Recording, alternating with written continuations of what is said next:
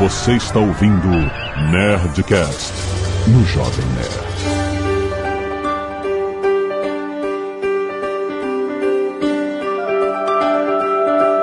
Landa, landa, landa, nerds! Aqui é Alexandre Todo Jovem Nerd e eu vou prestar muita atenção. é piada, gente. Nossa, que cara engraçado. Entendeu? A minha intenção acabou no meio da frase. Nossa, foi engraçado. Foi. Para aí que eu vou rir já. Já volto. O meu ia ser isso também, cara. Eu ia falar, galera, aqui é o Irado e hoje. O que, que eu ia falar mesmo? Tá bom. É Átila. Não, é Ana, André e Ah, Átila. Desculpa, gente, eu não tava prestando atenção. O que, que era pra fazer? Ah, não, caraca! Caraca, esse ser um programa maravilhoso. Só tem comediante. Aqui é o Atila e hoje eu trabalho com a minha distração. Obrigado, Átila. Só que o Átila não prestou atenção que ele era depois do André. Cueca. Caraca. Que? Ah, Vai ser difícil hoje. Essa do André deve ser algum teste que ele tá fazendo no programa. É, exato. né? Foi o pato do episódio Exato. passado? Olha aí. Não me lembro da piada do fato. Aqui é o Azagal e só tem engraçado. Muito bom. Muito bem, nerds, estamos aqui com a galera de ciência e com o Irado. Virado é o nosso paciente vítima. Mas fazer porque nós vamos falar sobre TDAH, que é o transtorno do déficit de atenção com hiperatividade. Mano, não era papo de bêbado, não? Pois é, cara. Vocês só me chamam pra isso, porra. É. Mas é que você contou umas histórias, mano, como você lidava com o seu TDA, TDAH e tal, não sei o quê. E a gente achou, porra, vamos pegar a galera de ciência e analisar isso. Você vai contar as suas histórias, como você lida com isso, como você descobriu que você de fato tinha isso. E a gente vai entender um pouco melhor de como funciona esse transtorno, tratamentos, etc. Como é que a pessoa convive com isso, certo? E no final você pode mandar o cheque pra gente. Ah, vem cá, consulta? Legal. Precisar de recibo, tem Vai ser 10%. Caraca. E-mails. Canelada.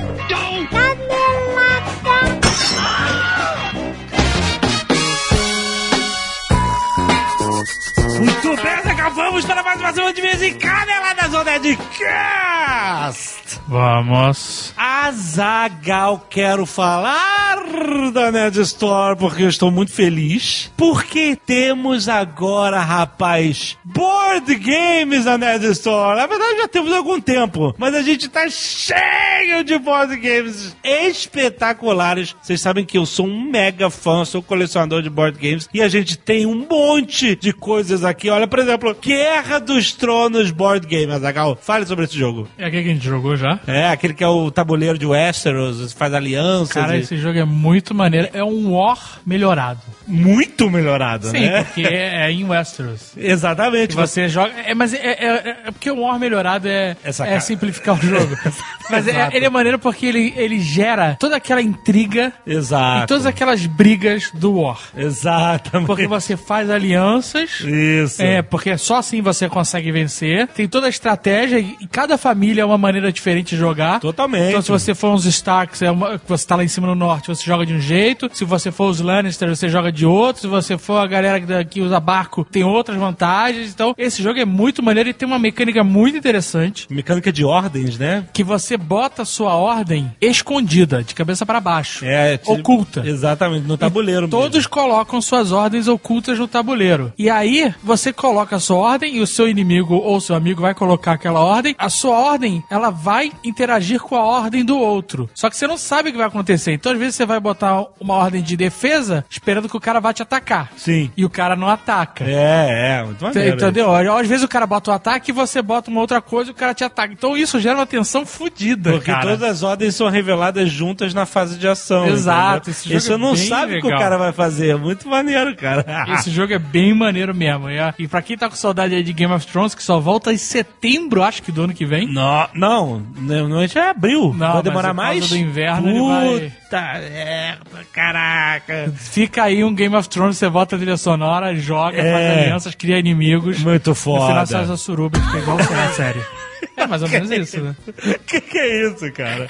Lembrando também que temos, por exemplo, XCOM Board Game que a gente jogou no Nerd Office. Muita gente perguntou, ah, eu quero comprar. Tem muita coisa foda, cara. Esse XCOM, pra quem não lembra, é aquele que a gente joga com aplicativo. Joga com aplicativo, exatamente. Muito legal também. Além disso, temos X-Wing Miniature Game, cara, que a gente também já jogou no Nerd Office. A gente não só tem o kit básico da X-Wing pra você jogar, como já- nós temos o kit básico do Despertar da Força. Já com a X-Wing e TIE Fighter do filme novo, além de várias expansões. Tem TIE Fighter, tem mais X-Wing, tem TIE Advanced, que é a nave do Darth Vader que ele usa, muito foda no filme. Temos Y-Wings. E atenção, Azagal, temos expansão da Slave One e da Millennium Falcon, rapaz, que é Ó. dificílima de achar no mercado. Quem conhece board games sabe como é foda achar Millennium Falcon. Temos na Nerd Store, cara, Então muito é isso aí, foda. amigão. Quer Millennium Falcon, já sabe onde achar. Cara, é animal, animal esse jogo. Temos Zombicide, temos Zombicide Black Plague, que é a versão medieval Ah, do é o Zombicide. último, né. É, foi o último lançado, muito animal. O Zombicide, inclusive, a gente tem um kit Jovem Nerd. Sim,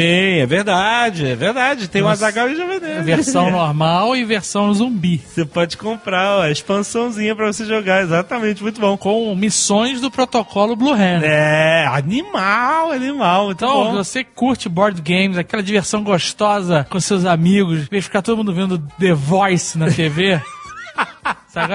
Vendo o Serginho Grossman. Um sábado triste. Sábado à noite, Aquele né? sábado, aquela tristeza. Você tá fazendo assistindo Porra, Sérgio amigo. Abre um jogo de tabuleiro, Exato. joga com a galera, se diverte, Muito bom. interaja, seja, seja, seja gente. seja mais gente. Nerdstore.com.br, a maior loja nerd do Brasil, rapaz! E se você não quiser ouvir os recados e e-mails do último Nerdcast, você pode pular diretamente para... 21 minutos e 47, sei lá, já esqueci. Azaghal, temos que cumprir a promessa. Semana passada a gente não leu o Cacete de Agulha, que a gente tava na On The Ah, Run. é verdade. e a semana vamos aqui ler o Uma acúmulo. Cacetada de agulha. Principalmente aqui, pedido de doação para Maria José do Carmo, pedido de doação para Lucas de Souza Grandchamp. Tem links aí no post. Lembre-se que sempre que você vê pedido de doação, é sempre uma situação urgente que a pessoa precisa porque vai fazer uma operação ou porque ela está se recuperando de uma operação. Enfim, a pessoa precisa de sangue urgentemente. Se você estiver na praça dessa pessoa e puder ir no Hemocentro doar diretamente para ela, link aí no post para você ajudar. Tic-teco, Léo. Vamos lá. Quero agradecer a Gustavo Tavares, Bruno Batista, Thiago Medeiros, André Nogueira, Lucas Alexandre Batista, Lucas Couto, Kevin Sacal, Lucas Manriques, Gabriel Cavalcante, Leandro Oliveira, Miliana Sato, Samanta de Carvalho, Guilherme Tesh, Ingrid Carvalho, Marcelo Souto, Miguel Rockpacher, Rogério Pires, Bela Bonassi, Fernando Diniz, Gabriel Lima de Oliveira, Lucas Veras, Marcelo Elias, Ângelo Bittencourt, Hugo Costa Moraes, Susan Fontes, Thiago Fontes e Alisson Russi. Muito obrigado, galera. Vocês salvam vidas. Que orgulho. Temos também a galera do Scalpo Solidário que doa cabelos. É. Gabriel Cavalcante, Thaís Porto, Igor Sanches, Tatiana Rodrigues, Karina de Borba e Edna Velinho. Ó. É difícil esse nome, Veli. Eu vou te chamar de Edna Velhinho, tá? Porque provavelmente é assim que muita gente te chama. E o Gabriel Cavalcante doou sangue e cabelos. Olha aí, Olha que só, aí beleza. você pode doar sangue, cabelos, medula, córnea é, e um monte de coisa. Então, você- córnea, você pode doar sempre que você vestir o paletó de madeira, você pode doar tudo. Mas Você pode ser um doador em vida ou em morte. Exatamente. E aí você, dependendo da sua religião, você pode transformar a sua carcaça inútil em algo relevante. Né? tem a ver a religião? Porque às vezes a religião não permite, eu não Ah. quero agredir ninguém. Ah, entendeu? sim, a pessoa vai A de religião acordo do cara não permite, ok, tá Ok. tudo bem. Se a sua religião acha que seu corpo é só uma carcaça inútil depois você morre, você pode doar e ajudar pessoas a enxergarem, a viver mais. É verdade. Isso Ou é um até, às ato. vezes a viver até miseravelmente. A gente não sabe o que vai acontecer, né? que pariu, cara. É Porque às excelente. vezes você pode doar um, um coração pro cara e o cara tem uma vida desgraçada dali pra frente. A gente nunca vai saber. Excelente campanha. Mas, mas o cara tem uma oportunidade. Exato. É essa, que é a parada. Pelo menos ele teve a oportunidade. Você fez uma boa ação. Talvez ela fique sem perdão. Mas o importante é a intenção. É até aí. rimou, inclusive. Muito bom. Board dos fãs! Também temos uma cacetada, porque está acumulado Exato. algumas semanas. Quero dar destaque aqui ao cos pobre de Eleven do Jean Vitor, muito bom. Tem a Zagal Jovem Nerd pelo Felipe Melo, muito maneiro também, obrigado, cara. A gente brincou com humanos e casas. Lembra do Dungeons and Dragons? do Upside Down? Daniel Toscano mandou muito bem, cara, excelente. Tem o Stranger Nerd por Leandro Marques. Muito bom. Que é o cara do arte do cosplay, cara. Esse excelente. Cara, Muito que maneiro. montagem assustadora. Muito maneiro. Ai, caraca, sensacional. Temos um Ozob, nunca deixa de ter Ozob. Muito bom. Por Raoni Fernando. E temos um Oleg pelo Fernando Genovese. Animal, animal. Ficou muito maneiro. Confira todas as artes dos fãs aí no aplicativo do Jovem Nerd. Você vai na parte Nerd Power, você pode ver todas as artes. Algumas, as que foram citadas, apareceram na tela. Você que está ouvindo no mobile ou no desktop, pode conferir no site. A gente ganha page view. Exatamente. Inclusive, a gente ganha. Falar em page view, eu aproveitar esse espaço aqui, É, fazer um, um disclaimer. por favor. Tire o adblock. tá bom. Tire o adblock do Cara, Jovem Nerd. Os outros sites você pode continuar usando o adblock. É. Mas deixa o Jovem Nerd gratuito. É. Deixa o Não adblock. custa nada. É tão bonito. tá rolando agora uma peça, por exemplo, do Narcos. Isso, mas Ela é fantástica. Pois é. E você que usa adblock não vê ela. Pois é, E ela deixa o site mais bonito. Muito bom. Mas olha só, Zagal, não acabou não, porque eu quero dar destaque aqui a tatu da lenda de Ruff Gunner do Andy, cara. Ele fez aqui do estandarte do Garoto Cabra. Mais um cara que fez tatuagem baseada nas loucuras do Jovem Nerd. Ficou bom, maneiro. Quando o cara. Jovem Nerd fala tatu, significa tatuagem. Tatuagem, isso aí, mas é tatu também, mas... Essa semana teve dois tatuados. Teve Exato. essa e teve o Arthur David, o meu quase xará, Aham. que fez a mãozinha do protocolo Blue Hand Olha também. aí, que irado. Ficou animal, cara. Muito Ficou bom. muito bem feita, parabéns. Valeu pela homenagem, né, galera? Ah, obrigado. Foda. Está na- no hall de tatuagens malucas feitas de- por fãs. Obrigado. A gente fica lisonjeado. Jamais faríamos essa tatuagem. Não, eu, eu quero fazer, eu quero fazer a tatuagem do Ozob. Sério, tu Eu vai... quero fazer. Boa. É, faz sentido, né? Mas eu quero terminar os livros antes de fazer a tatuagem. Ah, você quer ter mais referências, é não, isso? não, não. É porque o Ozob é muito maluco. Ele é muito Você acha que vai dar merda? Ele- eu, acho que, eu acho que ele pode fazer uma merda muito absurda até o final dos livros, cara. Depende Então, do Leonel. eu- depende de nós dois. E eu realmente não tenho confiança. É verdade. Que vai sair desses livros. Franco Deon Bueno, 26 anos, estudante de design gráfico, Caxias do Sul, Rio Grande do Sul. Venho por meio deste parabenizar pelo excelente podcast, pelo tema Pokémon Go. Não sou jogador, assim como o Zinobre, não sou fã. Mas o assunto principal desse mês é falar sobre caneladas. Começando com o Marco Gomes, que falou de não existir de jogar frutas para capturar Pokémon. Canelada! Existe sim essa mecânica no jogo. Ela foi implementada nas versões Ruby, Safira e Emerald. Nessas versões você tinha uma região chamada Zona Safari, que você podia entrar por um certo período de tempo para capturar Pokémon de lá. Você não podia batalhar com eles, ao invés disso você tinha quatro opções. Jogar uma Pokébola especial da Zona Safari, jogar uma pedra, fugir do Pokémon ou jogar uma fruta para acalmá-lo. E antes que comente sobre a agressão aos pobres Pokémons, a pedra era jogada próxima a eles apenas para assustá-los e não machucá-los. Ok. É, porque... a porradaria entre os Pokémon. Exato, tem que preservar o Pokémon pra hora da rinha. Outra canelada do senhor Marco Gomes, olha uma coisa. Por falar que fazendo batalhas entre outros jogadores se ganhava experiência. Na verdade, o PVP do Pokémon não dá nenhuma recompensa ao vencedor da batalha, já que todas as batalhas feitas em PVP são niveladas. Ou seja, os Pokémon utilizados são colocados todos no nível 50 para não haver desvantagens. Sobre o que o Leão mencionou dos tipos de Pokémon e tipos de ataque. Em parte não está errado, mas nem sempre um Pokémon que tem a vantagem irá destruir, nas palavras do Leão, o seu adversário. Em muitos dos casos, os jogadores optam por colocar no moveset dos Pokémon um ataque que tenha vantagem contra seus opostos, como por exemplo o Pokémon do tipo elétrico que tem fraqueza contra um tipo de ground ou pedra usar um movimento tipo água, que é super efetivo contra eles. Tudo depende de como o jogador se prepara. O PVP do Pokémon tem muito mais estratégia. É isso aí, peço perdão pelo e-mail longo, mas como fã da franquia de jogos Pokémon, não pude evitar de mandar esse e-mail. Tudo bem, cara, e pra isso que serve a leitura de e-mails. Muito obrigado. Gustavo Batiston,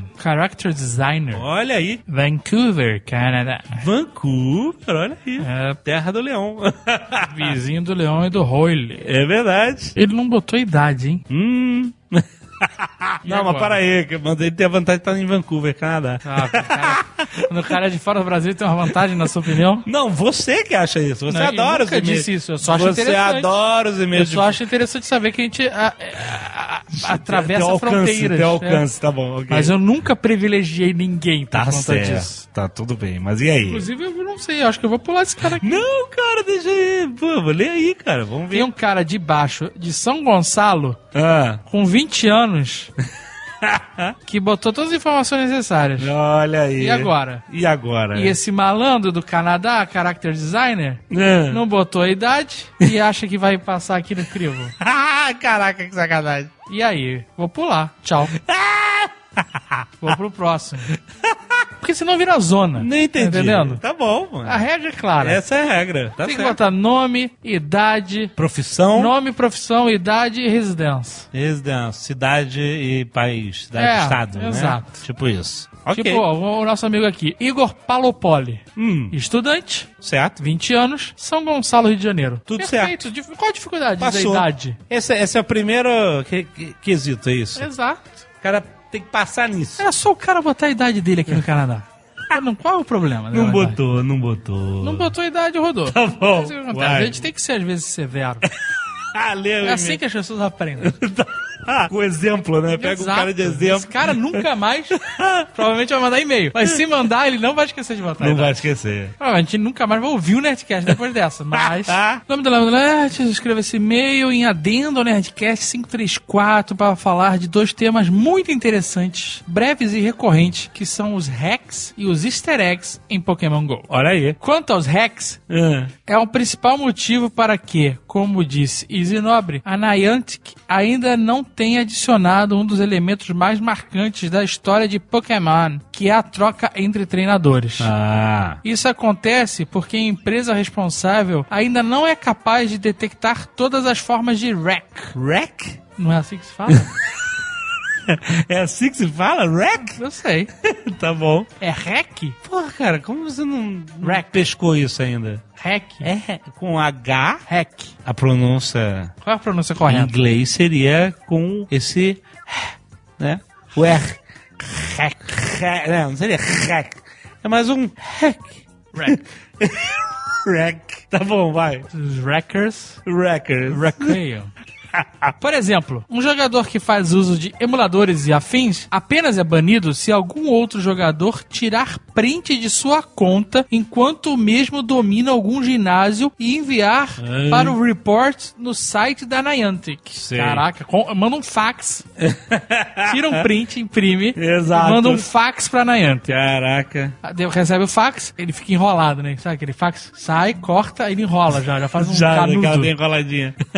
A mesma avalia se a conta em questão fez uso de REC e bane o usuário do jogo. tá bom, ok. Após diversas reclamações, eles pioraram a situação e nessa última atualização restringiram o uso de usuários que tenham feito roots no celular. Aí tá certo, root. Eu tô falando.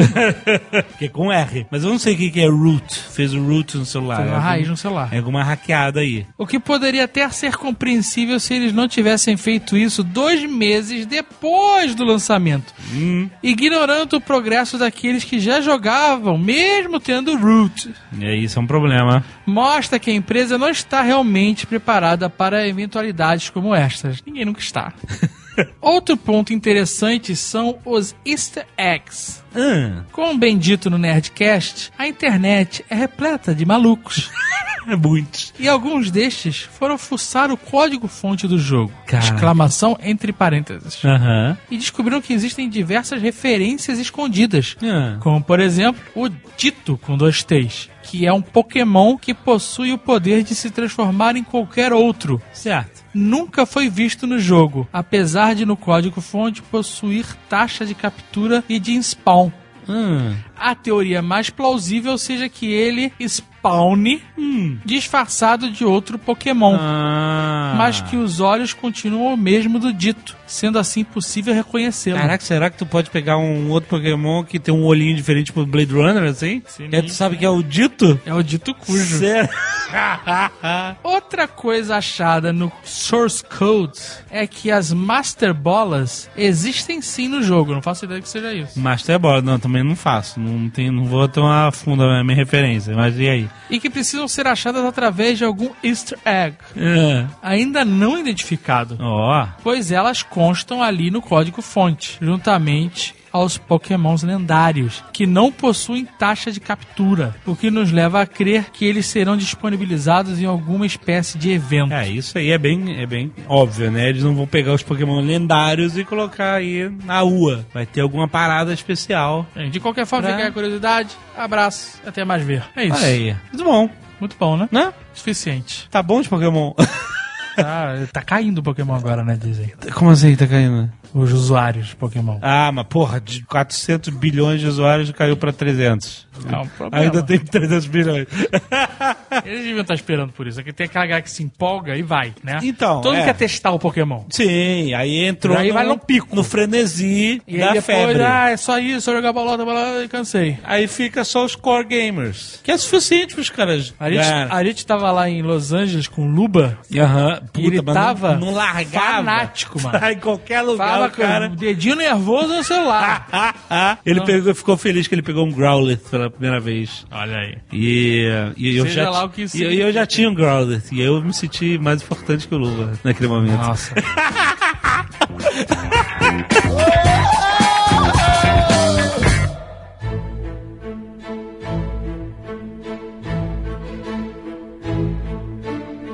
Eu quero saber o seguinte, gente, pra começar. O que que é transtorno de atenção e hiperatividade? Transtorno do déficit de atenção e hiperatividade. Isso, obrigado. Na verdade é o Dest. TDAH. Ele causa o transtorno. TDAH.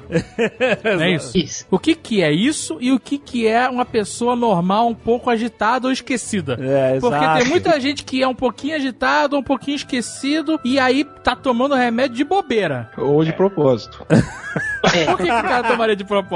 A gente chega nisso. Não, mas É interessante falar o seguinte: você tem o TDAH e o TDA. E, na verdade, o TDAH ele é um, um subtipo do TDA. Ah, que é o tá. Pode déficit falar que é uma atenção. complicação? Não é uma complicação, é porque você tem alguns sintomas que eles podem ocorrer em certos casos do déficit de atenção. Inclusive, essa palavra é muito difícil de falar: déficit de atenção. Pode falar em inglês, você pode falar em inglês. ADD, que é o déficit de atenção em inglês, e o ADHD, que é o déficit de atenção e hiperatividade. Vem cá, peraí, peraí, só um minutinho. O seu problema era na palavra déficit. Você mudou a sigla pra inglês? Sim. Ele quer falar em inglês, gente. Deixa ele falar em inglês. Você devia ter mudado a palavra déficit. É DA ou TDAH? Isso. Isso, pronto. Então, a hiperatividade ele é um dos sintomas dessa desordem de atenção, que a gente chama de desordem de atenção. E, inclusive, alguns casos tem também a impulsividade, a gente vai poder falar sobre isso. Mas o TDAH, o, esse H, ele é um subtipo do TDA, que é só o déficit de atenção. Isso. Mas o problema é que é difícil fazer o diagnóstico sem a hiperatividade, porque como o diagnóstico ele é comportamental, você vai ver sempre a pessoa vai estar fazendo alguma coisa que ela não devia estar fazendo na hora que ela devia estar prestando atenção. E aí isso vai ser sempre entendido, sempre, na maioria dos casos, entendido como hiperatividade. Mas não, não dá pra fazer um exame. Não. É totalmente comportamental. Então é psicológico? Algumas pesquisas têm mostrado como o diagnóstico é um diagnóstico muito complexo, porque como ele é comportamental, você tem uma lista de mais de, de 100 tipos de comportamentos que a pessoa tem que mostrar em conjunto e em certas situações para você poder diagnosticar a pessoa como portadora do TDAH. Uhum. Mas as pessoas têm tentado achar hoje em dia alguns fatores genéticos e neurológicos. Então, Certo. assim, você tem alguns marcadores neurológicos e alguns marcadores genéticos, mas, de novo, eles não são determinísticos. A gente não pode falar assim, olha, se o seu cérebro tem esse tipo de coisa que a gente achou, então logo você vai ter o TDAH. Mas uma se coisa você que eles acharam. Genes você vai ter. Isso, exatamente. Então, por exemplo, uma coisa que as pessoas têm encontrado muito. A gente tem o nosso lobo frontal, essa região bem ah, da sua testa, um pouquinho pra cima, que é onde a gente controla a tomada de decisões e o controle da atenção, ele tá todo nessa área. Então, uma coisa que algumas pesquisas têm mostrado é que as pessoas têm essa área não pouco desenvolvida, mas você tem pouca massa cinzenta nessa área, menos do que em outras regiões do seu cérebro. Então, logo, o controle de atenção ele fica um pouco deficitário porque você tem um problema nessa área. E outras pesquisas têm mostrado que esse tipo de característica do seu lobo frontal está diretamente ligado à produção de alguns neurotransmissores que têm uma influência genética. Você não produz certos neurotransmissores por causa de um- uma codificação genética e a falta dessa produção desses neurotransmissores vai fazer com que você tenha pouca atividade nessa área frontal do seu cérebro, logo o seu controle de atenção vai ficar um pouco perturbado. Mas isso acontece sempre ou em alguns casos o que dificulta mais ainda se identificar quando o cara tem ou quando o cara não tem? Não, o que que acontece sempre? De você conseguir identificar essas falhas aí com exames físicos, né? Você tem uma correlação muito alta. A correlação entre um, um tipo de déficit específico nessa área do lobo frontal e o diagnóstico do déficit de atenção é uma correlação extremamente alta. Mas ainda não chegaram à conclusão ainda de que, ah não, então a gente só precisa fazer aí um- uma tomografia para descobrir se você tem. Não porque, por exemplo, se você tem um, um déficit específico no seu lobo frontal, não quer dizer necessariamente que, um, você vai ter o déficit de atenção. Ah, então é isso que eu queria saber, É, exato. isso. Não tem, não necessariamente. E dois, pode ser que o que causou esse tipo de. Vamos colocar, não é um dano, eu vou chamar de dano. Esse tipo de dano no seu lobo frontal não foi uma coisa de caráter genético, por exemplo. Você vê alguém tossindo, por exemplo. Você não pode falar, ó, ele está gripado, ou ele tem alguma Sim, coisa.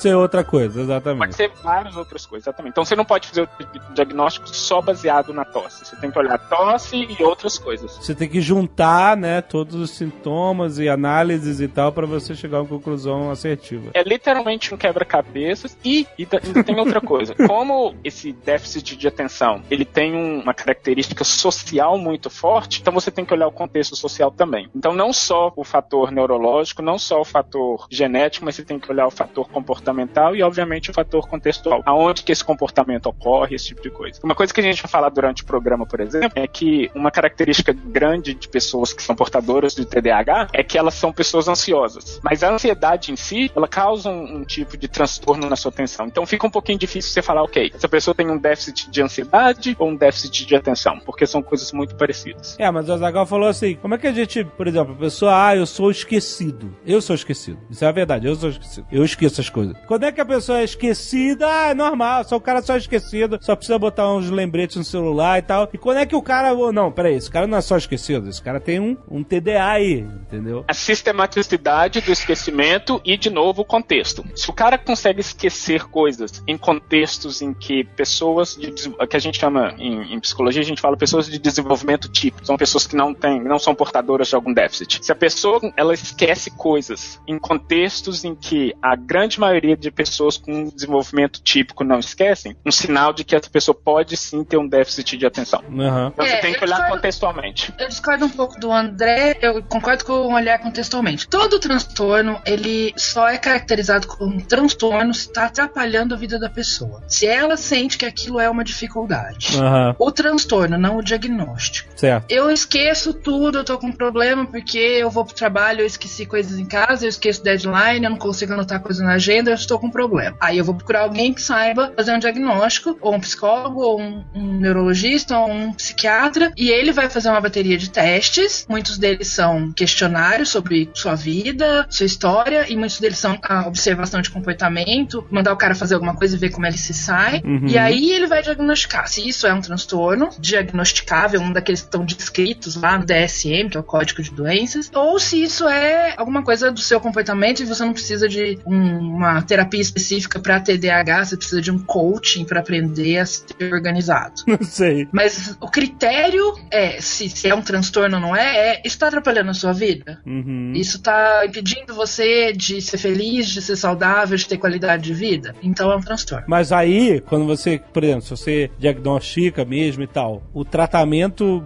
ele é um tratamento psicológico? Existem drogas envolvidas? É os dois, sim. Dois. Então, De novo, a literatura mostra a mesma coisa que para a maioria dos outros transtornos descritos, que o tratamento que funciona melhor é medicação com terapia. Ah, entendi. É, só a medicação não funciona, só a terapia não funciona. Entendi, entendi. Na verdade, pro TDAH, a medicação funciona um pouco e a terapia sozinha funciona um pouco. Mas nenhum dos dois consegue atingir o nível da- do desenvolvimento típico da aspas, aspas, aspas, normalidade. Quando você junta os dois, aí você resolve o problema. Você tá querendo dizer que o cara não é que vai ser curado completamente disso, é isso? Vai dar uma melhorada? Se o cara só tomar o remédio, não necessariamente ele vai deixar de ter problema. Se ele só fizer a terapia, não necessariamente. Se ele fizer os dois, tem mais chance. Hum, TDAH não tem cura. TDAH não, tem Não. cura. Mas tem como o cara melhorar. Então, gente, ó, o Julian tá aqui, tá? Só pra...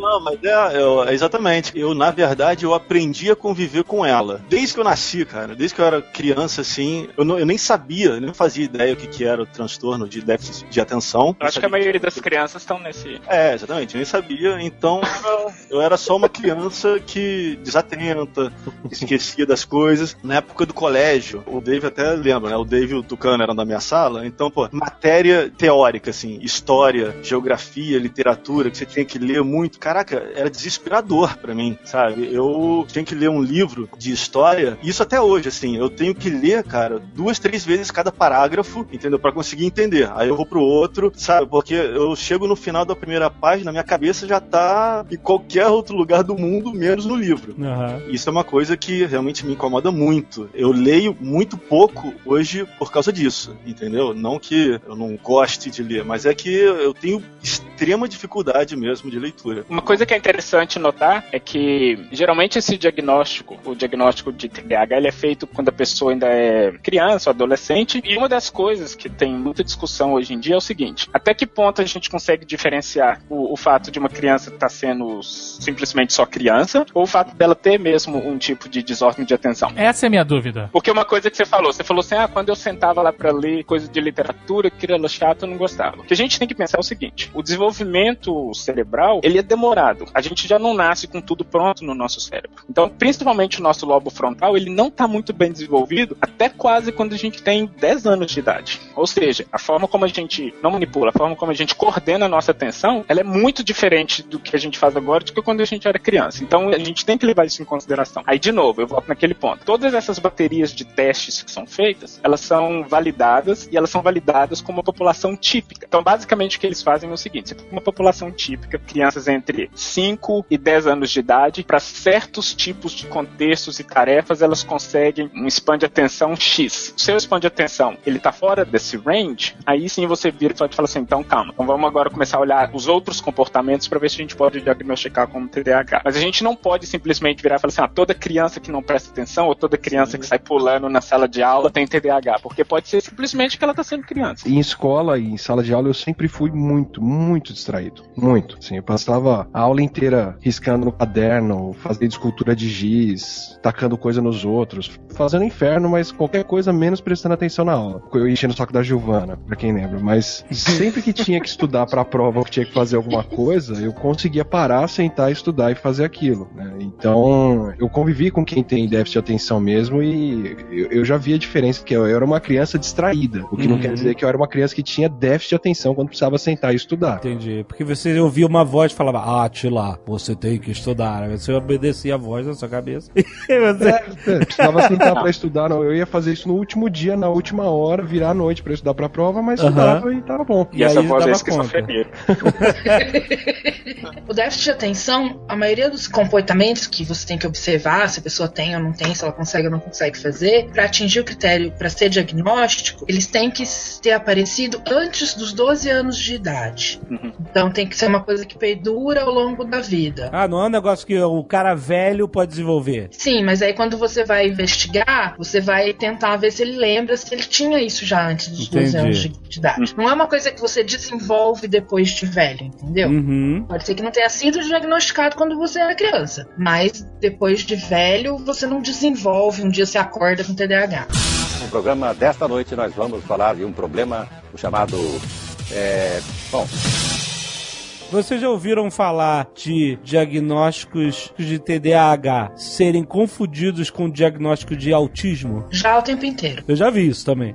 Eu, eu acho que tem alguma confusão por causa do déficit de atenção. Então, às vezes, você tá falando com a criança e ela não tá prestando atenção em você, não é porque ela é autista e não consegue fazer contato visual, é porque ela não tá prestando atenção em você. Aham. Mas tem muito comorbidade entre autismo e TDAH. Muitos autistas têm TDAH também. Ah, tá, entendi. Comorbidade são as outras complicações. São comportamentos que são típicos de vários tipos de transtorno. Se quem tem esse transtorno também curtiu déficit de atenção. De novo, é o famoso exemplo da tosse. Quando você está tossindo, você pode estar gripado, você pode estar engasgado, você pode estar com tuberculose. Então, se você pegar só a tosse e falar assim, olha, ele está com tosse, é tuberculose. A mesma coisa se você virar e falar assim, ele está com falta de atenção, ele é autista. Aham. Você vira e fala assim, opa, ele tá tossindo, então ele tá engasgado. É a mesma coisa de você virar e falar assim, opa, ele não tá prestando atenção, então ele tem TDAH. Então é difícil você diagnosticar só por algum tipo de comportamento, porque esse comportamento ele é comum em vários tipos de transtornos diferentes. Então por isso que você tem que olhar contextualmente e isso que a Ana falou, você tem que olhar uma grande gama de outros comportamentos, porque com certeza, e a Ana vai saber mais disso do que eu, ela conhece mais sobre a- autismo, provavelmente você vai ter alguma característica de crianças autistas que não necessariamente ocorre em, em crianças com TDAH. Então você pode usar, por exemplo, esses tipos de comportamento para tentar diferenciar. É bem diferente se você pegar um autista com sintomas bem clássicos, porque daí você identifica o autismo mais fácil. Agora, se você pega uma criança que tem TDAH e autismo num nível menos severo do autismo, é muito difícil às vezes de identificar se são sinais de autismo ou de TDAH ou se são as duas coisas juntas. Aham. Só esse negócio da comorbidade, que o Atila perguntou, comorbidade, assim, que tem duas doenças que aparecem ao mesmo tempo.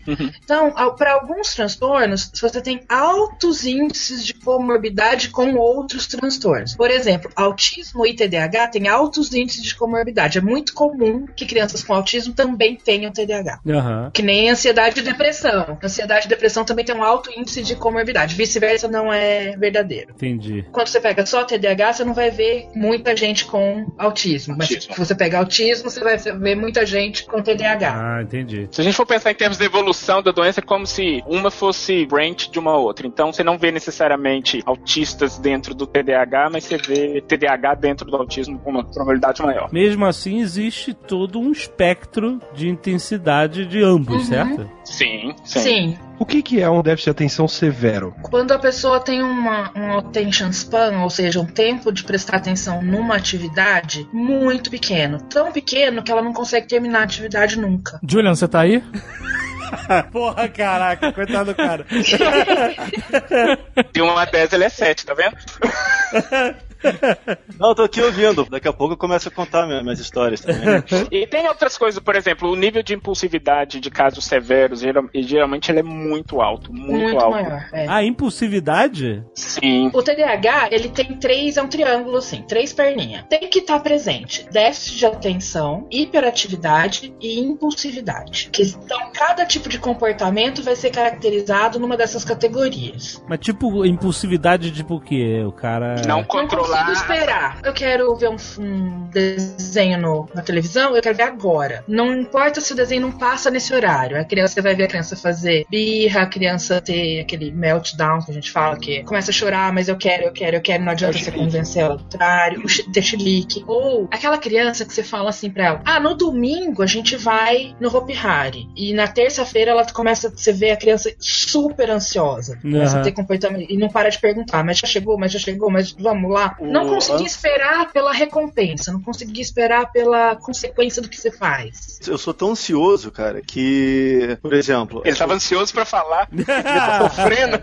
eu tenho insônia direto, é, eu sofro de, de bruxismo, eu fico tenso. Eu já tive que ir no dentista pelo menos umas três vezes pra reconstruir os meus dentes, principalmente Caralho. os lá de trás, entendeu? Você arranja os eu dentes, quebro é isso, as né? placas de bruxismo, sabe? De tão eu fico extremamente tenso, preocupado, sabe? Pra mim, relaxar é um negócio difícil, assim, entendeu? Então é, eu já tentei várias atividades. Eu já procurei ajuda profissional quando eu era mais novo, fui psiquiatra, só que era sempre muito caro o tratamento. Porra, eu era mais novo, é, pra mim era sempre era muito caro. Eu falei, cara, não, não tenho dinheiro pra pagar, vou tentar eu mesmo resolver, sei lá, de alguma maneira. Eu fui meio que procurando me autoconhecer. Então, é aquilo que eu falei no começo. Hoje eu sei viver razoavelmente bem com o TDA, porque quando eu parei para pensar mesmo assim, falei, cara, eu vou procurar tratamento novamente. Só que, por incrível que pareça, o TDA ele traz coisas boas também, Uhum. que eu não queria perder, entendeu? Por- Porque o- a minha cabeça, o meu cérebro, ele é um caos total. É um bombardeio de pensamentos, sabe, o tempo todo, que não para. Só que, cara, isso me traz uma criatividade e eu trabalho com isso, entendeu? Então, um dos diferenciais, assim, do meu trabalho é a criatividade. Aí eu fiquei com medo, falei, cara, eu vou começar a tomar os remédios, será que isso vai... Eu, eu não sei, eu não sou especialista. Olha, teve um estudo que foi feito em 2002 com crianças portadoras de TDAH e crianças de desenvolvimento típico e em várias tarefas, várias tarefas de criatividade, geralmente as crianças portadoras de TDAH, elas se sobressaíam nessas tarefas, assim, de uma forma estatisticamente relevante. Tem algum estudo que diz que se elas estiverem medicadas, elas não, Não. vão sair se tão Não. bem? É, então. Não, que eu conheça não. E a questão toda é a seguinte: isso que o Julian falou do cérebro ser um caos total é o que a gente fala que geralmente a hiperatividade, o aspecto hiperativo, ele não precisa ser necessariamente físico, não precisa ser aquela pessoa que fica fazendo tanto de coisa fisicamente. Ele pode ser uma hiperatividade mental, que é aquela coisa do tipo, a pessoa, ela concatena várias ideias de uma vez e ela não consegue organizar essas ideias de forma que o cérebro dela tá extremo, assim, o tempo inteiro pensando em várias coisas. E isso, obviamente, porque de novo, já falei isso em vários outros, né? A nossa mente, a gente quer ter o controle da situação de alguma forma. E quando a gente fala que quer ter controle, não tô falando de controle explícito, não. A gente quer entender o que acontece à nossa volta. Às vezes, quando a gente não tem esse controle, isso causa uma ansiedade imensa. Então, parte da ansiedade que vem do transtorno de déficit de atenção e hiperatividade tem a ver com isso, tem a ver com o fato de a gente não conseguir organizar as ideias. E não conseguir organizar as ideias vai te trazer uma ansiedade muito grande. E isso traz a insônia. Insônia é um dos comportamentos mais comuns, na verdade, que a gente encontra em portadores de TDAH. Eu tenho direto, cara. Mas é porque você não consegue quietar a mente, é isso? Fica com um pensamento, um monte de coisa aí. É, demora, ela demora a, a ficar quieta, assim, né? Demora. a- eu fico pensando é, como foi o dia, eu fico pensando o que, que eu vou fazer no dia seguinte, eu fico Mas pensando. isso, olha só, isso é porque você tá no escuro, de luz apagada e, fe- e esperando dormir, é isso? Não, mas eu demoro, tipo. Não, mas é isso, você tá isso, você tá nessa situação, você tá na cama, tudo escuro. Isso, deitado na cama, querendo dormir. Então, eu também tenho dificuldade quando eu tô assim, quando eu quero dormir, tenho que dormir principalmente, ah, eu tenho amanhã tenho que acordar tal hora. Isso já vai me gerando uma ansiedade que eu não consigo dormir. Isso acontece comigo também. A Agora, ansiedade é o que causa, na verdade, a insônia. Então, assim, não é que ah, não é o tanto de pensamento rolando na cabeça que vai fazer com que ele não durma. Esse tanto de pensamento vai causar um, um- um certo nível de caos, e esse nível de caos vai trazer uma ansiedade porque ele não vai conseguir organizar esses pensamentos. Uhum. Então, assim, a ansiedade ela pode ser causada por vários fatores. Ou porque ele não tá conseguindo organizar as ideias, ou porque tá preocupado que vai acordar cedo, ou porque tá preocupado que não consegue pagar as contas. Tem vários fatores que podem causar essa ansiedade. Mas dentro do TDAH é essa característica de não conseguir organizar bem os pensamentos. Ah, o- o problema sério do TDAH, Julian, é que as pessoas com TDAH têm muita dificuldade de fazer transições. Uhum. Elas não conseguem transicionar de uma atividade para outra, transicionar de um contexto para outro, o que a gente chama tecnicamente de controle de estímulos fracos. Se você, de repente, a hora que você consegue prestar atenção numa coisa, se você tiver que trocar de atividade, vai dar chabu ali no meio. Então, passar do estado de alerta para um estado de relaxamento para conseguir dormir é uma transição. Você não consegue desligar deitado na cama no escuro de olho fechado e agora eu tenho, o meu cérebro tem que parar de pensar milhões de coisas. É, Que é o que uma pessoa sem, sem a insônia, sem a ansiedade, sem o TDAH faria. Isso entendeu? que você falou, eu, isso acontece comigo sempre. Eu vou dar um exemplo. Eu tenho um sócio, o Bernardo. Por exemplo, se a gente tem uma semana de prazo, cinco dias, e tem cinco trabalhos para fazer, o Bernardo ele consegue no primeiro dia fazer um pouquinho do primeiro, um pouquinho do segundo, do terceiro. Aí no dia seguinte ele consegue adiantar mais os cinco e na sexta-feira ele termina os cinco ao mesmo tempo. Isso para mim é impossível, impossível. O que, que eu faço? No primeiro dia eu faço tudo de um trabalho, no segundo dia eu faço tudo do segundo trabalho e na sexta-feira eu, eu também termino o. E na quinta-feira você tá morto de cansaço. Não, não, não necessariamente, mas é porque eu não consigo começar uma coisa, parar no meio e ir pra outra outra e. Transicionar. É, e no final, na sexta-feira, nós dois conseguimos terminar os cinco trabalhos no prazo. Só que ele consegue de uma maneira e eu consigo de outra. Pô, então a Netflix pra você é uma beleza. Você pode ver a série direto, você não precisa esperar. Porra, mas o- É, mas até ele achar qual série que ele vai ver, ele demora. Não, aí é foda. E aí todos sofrem. eu assisto muito poucas séries, mas aquela do. Qual é o nome do cara que vendia drogas lá? O. Breaking Breaking Bad. Bad. Breaking Breaking Bad, Bad. é. Eu assisti, cara. São quantas temporadas? Cinco, né? Eu assisti acho que em um mês e meio, sei lá, dois, tudo. Isso é outra característica muito comum em TDAH. Não é que a pessoa não presta atenção em nada, é que ela é seletiva. As coisas que, vamos lá, chamam a atenção ou que prendem a atenção dela são poucas, mas quando prende, é aquilo. E é aí que a terapia começa a. que a gente faz as estratégias. A gente acha essas coisas e trabalha com elas, entendeu? Aham. Contexto de escola, assim. Algumas crianças têm a coisa de ser visual. Daniel Kahneman vai chamar de aprendizagem visual. Então você usa estímulo visual massivamente com ela. Outras crianças são estímulos auditivos. Você usa estímulo auditivo. E aí você vai naquilo que ela já sabe fazer, já sabe prestar atenção, e aí vai expandindo aos poucos, pra ela não ficar só bitolada naquilo. Isso que a Ana falou é muito importante. O déficit de atenção, às vezes a gente fala assim, ah, porque a criança não presta atenção em nada. Na verdade, não é que ela não presta atenção em nada. Ou às vezes ela presta atenção em tudo, aí é difícil concentrar numa coisa, ou às vezes ela presta muita atenção em uma ou duas coisas, e o resto acaba caindo. Então não é que ela não consegue prestar atenção, do tipo, ela não tem a capacidade de prestar atenção. Ou ela presta atenção em tudo ao mesmo tempo, ou ela presta atenção em uma ou duas coisas de uma forma muito Que é o forte que caso do ela, autismo, por exemplo, né? que ela não consegue ir pro, pros Isso, outros lados. é. Exatamente. É, é o mesmo tipo de hiperseletividade do autismo.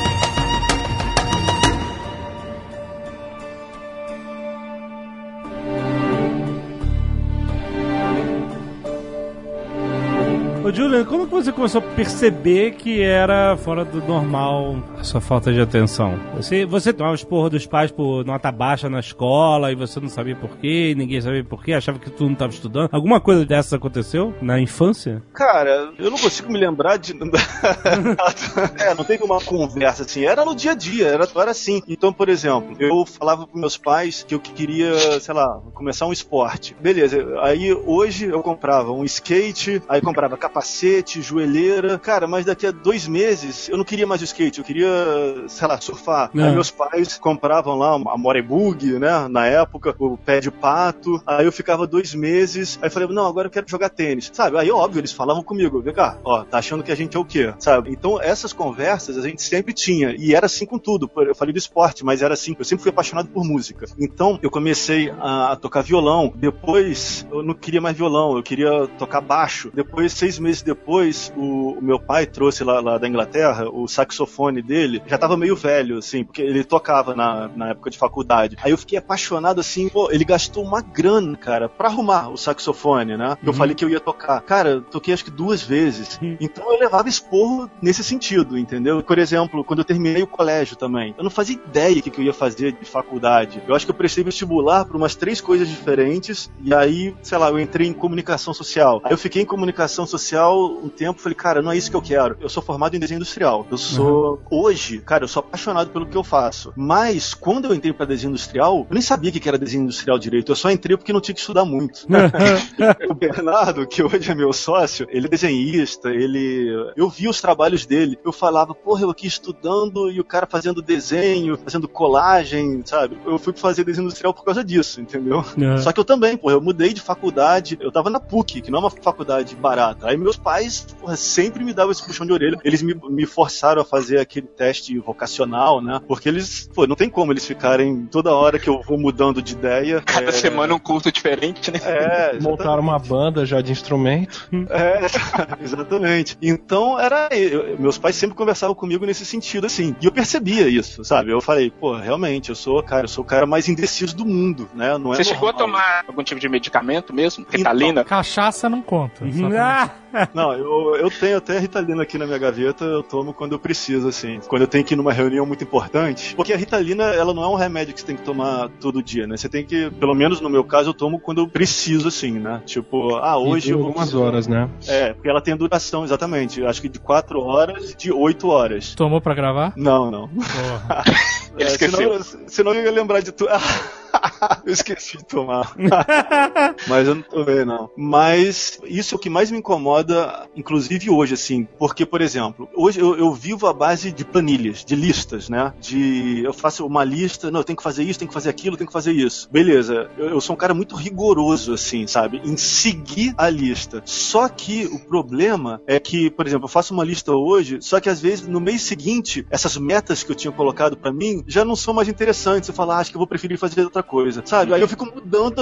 Então, tipo, tinha uma época, hoje não, mas tinha uma época que eu nunca terminava projeto nenhum meu, projeto pessoal, assim, né? De, de cliente eu sou obrigado a fazer, então, mas quando eram projetos pessoais, assim, eu nunca conseguia terminar nada. Porque eu falava assim, porra, vou fazer um vídeo irado aqui, não sei o quê. Só que, cara, na semana seguinte eu falei, ah, acho que esse vídeo não vai ser legal, não. Acho que eu vou fazer. É, esse é um tipo de comportamento que psicólogos utilizam, por exemplo, para diagnosticar o TDAH em crianças. Geralmente, crianças que começam uma tarefa e nunca conseguem terminar, porque a coisa fica pouco interessante com o tempo, é uma característica comum. Tipo, ah, é isso que você falou. Ah, eu quero tocar piano. Aí vai piano, aí fica desinteressado, ah, eu quero fazer isso. E, e vai trocando sempre. E isso tem uma explicação neurológica para isso. A gente tem. A Ana mencionou isso no começo do programa. O TDAH está muito ligado a essa área do nosso cérebro que a gente chama de circuito da recompensa, que é basicamente a área do nosso cérebro que te manda fazer alguma coisa quando você faz alguma coisa e acha bom aquilo. Então, por exemplo, quando você, sei lá, quando você ganha um prêmio, aquilo te faz feliz e aquela área fala assim: opa, você ganhou um prêmio porque você fez isso, bora fazer isso de novo, pra você sentir isso de novo. E geralmente, pessoas com TDAH, ela tem pouca produção de dopamina nessas áreas do circuito da recompensa. Ou seja, qualquer atividade que a pessoa faz, o ciclo, o tempo de achar legal aquilo e dar recompensa para aquilo é muito pequeno. Então ela começa a fazer alguma coisa ela se torna pouco interessada por aquilo muito rápido, porque aquilo já não traz nenhuma recompensa para ela mais. Então, por exemplo, um- uma das características da Ritalina, por exemplo, que é uma das coisas que ela faz, ela acaba modificando os receptores de dopamina nessa região, ou seja, faz com que essa dopamina seja reutilizada mais vezes para poder aumentar um pouquinho a, a sua capacidade de perceber recompensa das coisas que você está fazendo. Então acaba aumentando um pouquinho o seu interesse em algumas atividades. Mas basicamente, neurologicamente falando, você tem um, um déficit nessa área específica do nosso circuito da recompensa. E é por isso que qualquer atividade, não precisa ser só atividade que a gente considera chata, não. Qualquer atividade, qualquer coisa que esse circuito da recompensa não vai achar muito interessante, ela vai querendo passar para frente, vai querendo fazer outras coisas. Então isso é muito comum. É, não, isso acontece direto. Isso me incomoda, claro, né? E aí eu fico. Não sei se vocês já falaram isso, mas eu fico muito tenso. Eu passo muita parte do tempo tenso, assim, cara. Isso, preocupado, assim. Eu fico ouvindo. eu- na minha cabeça, cara, tem. Normalmente, às vezes, tem aquele o anjinho e o diabinho. No meu tem 500 pessoas. Tem o juiz, o advogado, não sei o quê. Não faz. Então, realmente, cara, é bem complicado, assim. E aí, eu já conversando até com amigos meus, assim, fala, pô, experimenta fazer isso pra relaxar, experimenta fazer aquilo. Aí, outro dia um amigo meu falou assim, cara, ele é surfista, né? Ele falou, pô, o surf ajuda a relaxar, não sei o quê. Aí eu falei, bom, beleza, vamos lá, vou experimentar o surf, né? Nunca surfei, na, quando era moleque, era aquele moribug, né? O bodyboard. Mas o, o que eu fui fazer agora recentemente era o surf mesmo, em pé. Nunca tinha surfado na vida. Na primeira aula, assim, pros iniciantes, é aquele, é o longboard, né? Que parece um caiaque, pe- pesado pra caramba. Aí fui lá, fiz uns exercícios lá na areia primeiro, aí fui pra água. Caraca, cara, quase morri afogado lá. O- e o negócio, eu só tomando água na cabeça, onda na cabeça, assim, e aquela prancha que parecia um caiaque de tão grande. Eu falei, não, desisti. Aí eu falei, não, vou procurar outra atividade pra relaxar. Aí eu fui naquela do. Qual o nome, cara? Você, você espeta agulha no você mesmo? Espeta agulha em você mesmo? Não, não, não eu, não eu. O, o, o- o cara lá, o, o chinês lá. Ah, acupuntura. Porra. A Zagal ficou imaginando o cara se trocando. É, caralho, o cara, o cara foi fundo mesmo pra relaxar. Como é que é? Heroína, né? Como é que chama? Viciado, né? Não, aí, cara, o negócio dói pra cacete, cara. O negócio. Ele botou um na minha mão, caraca, que era uma dor insuportável. Aí ele falava assim: procura relaxar, pensa que você tá no alto de uma montanha, indo pra uma árvore. Aí ele saiu, né? Fica uns 10 minutos aí. Aí ele saiu, aí eu assim, cacete, cara, que montanha porra nenhuma. Aí eu arranquei, cara, o negócio. Cacete de agulha. Literalmente. Arranquei, cara. Aí eu fui fazer yoga. Caraca, cara, ficar naquelas posições lá de cabeça pra baixo, tudo. Aí eu falei, não, não dá pra mim não, cara. Mas tu já fez meditação? Yoga tem meditação também, né? Cara, sei lá, eu só sei que eu, eu já procurei um monte de coisa, nada dá certo, cara. Imagina a cena de uma pessoa hiperativa que não para quieta, inteiro espetado de agulha. É, imagina. Cara, o negócio da minha mão ficou doendo uns 10 dias, cara. No programa desta noite nós vamos falar de um problema chamado. É, bom, O André tava falando da, da coisa do sistema dopaminérgico de recompensa, né? Então, é quase que o mesmo mecanismo que deixa você hiperativo e faz com que você não consiga se fixar muito tempo numa mesma atividade. O modelo comportamental que a gente usa para estudar hiperatividade e déficit de atenção é o que a gente chama de modelo de impulsividade e autocontrole. Porque quando você é recompensado, você recebe só um pouquinho de dopamina no cérebro, e isso às vezes não é suficiente. Essa recompensa tem que ser muito rápida, tem que ser assim: você fez uma coisa, você já tem que ter o resultado imediatamente, que é isso que a gente chama de impulsividade. Então, tem várias pesquisas que tentaram determinar o que que funciona com pessoas com TDAH, e eles perceberam que a, a dimensão que funciona é o que a gente chama de contiguidade, que é o quanto mais rápido a recompensa vem depois que você faz alguma coisa. Então, por isso que atividades que requerem que você trabalhe muito tempo para só ver o resultado lá na frente, Não funciona. elas não conseguem manter pessoas com TDAH trabalhando. Caramba. Sabe, vocês lembram do teste do marshmallow? Que você falava Ah, pra criança, você sim. quer um marshmallow agora, imediatamente, ou se você pode esperar cinco minutos e ganhar dois marshmallows. Sim. Nenhuma criança imperativa vai escolher ganhar dois daqui a cinco minutos. Sim. Elas possível. sempre vão escolher ganhar um agora. Nesse mesmo teste no- que tem no YouTube, tem uma menininha, eu acho que é a última menininha. Enquanto a, a pessoa tá explicando pra ela, ela já tá comendo marshmallow. Exatamente. É a criança imperativa. É, a regra é a seguinte, ela já comeu.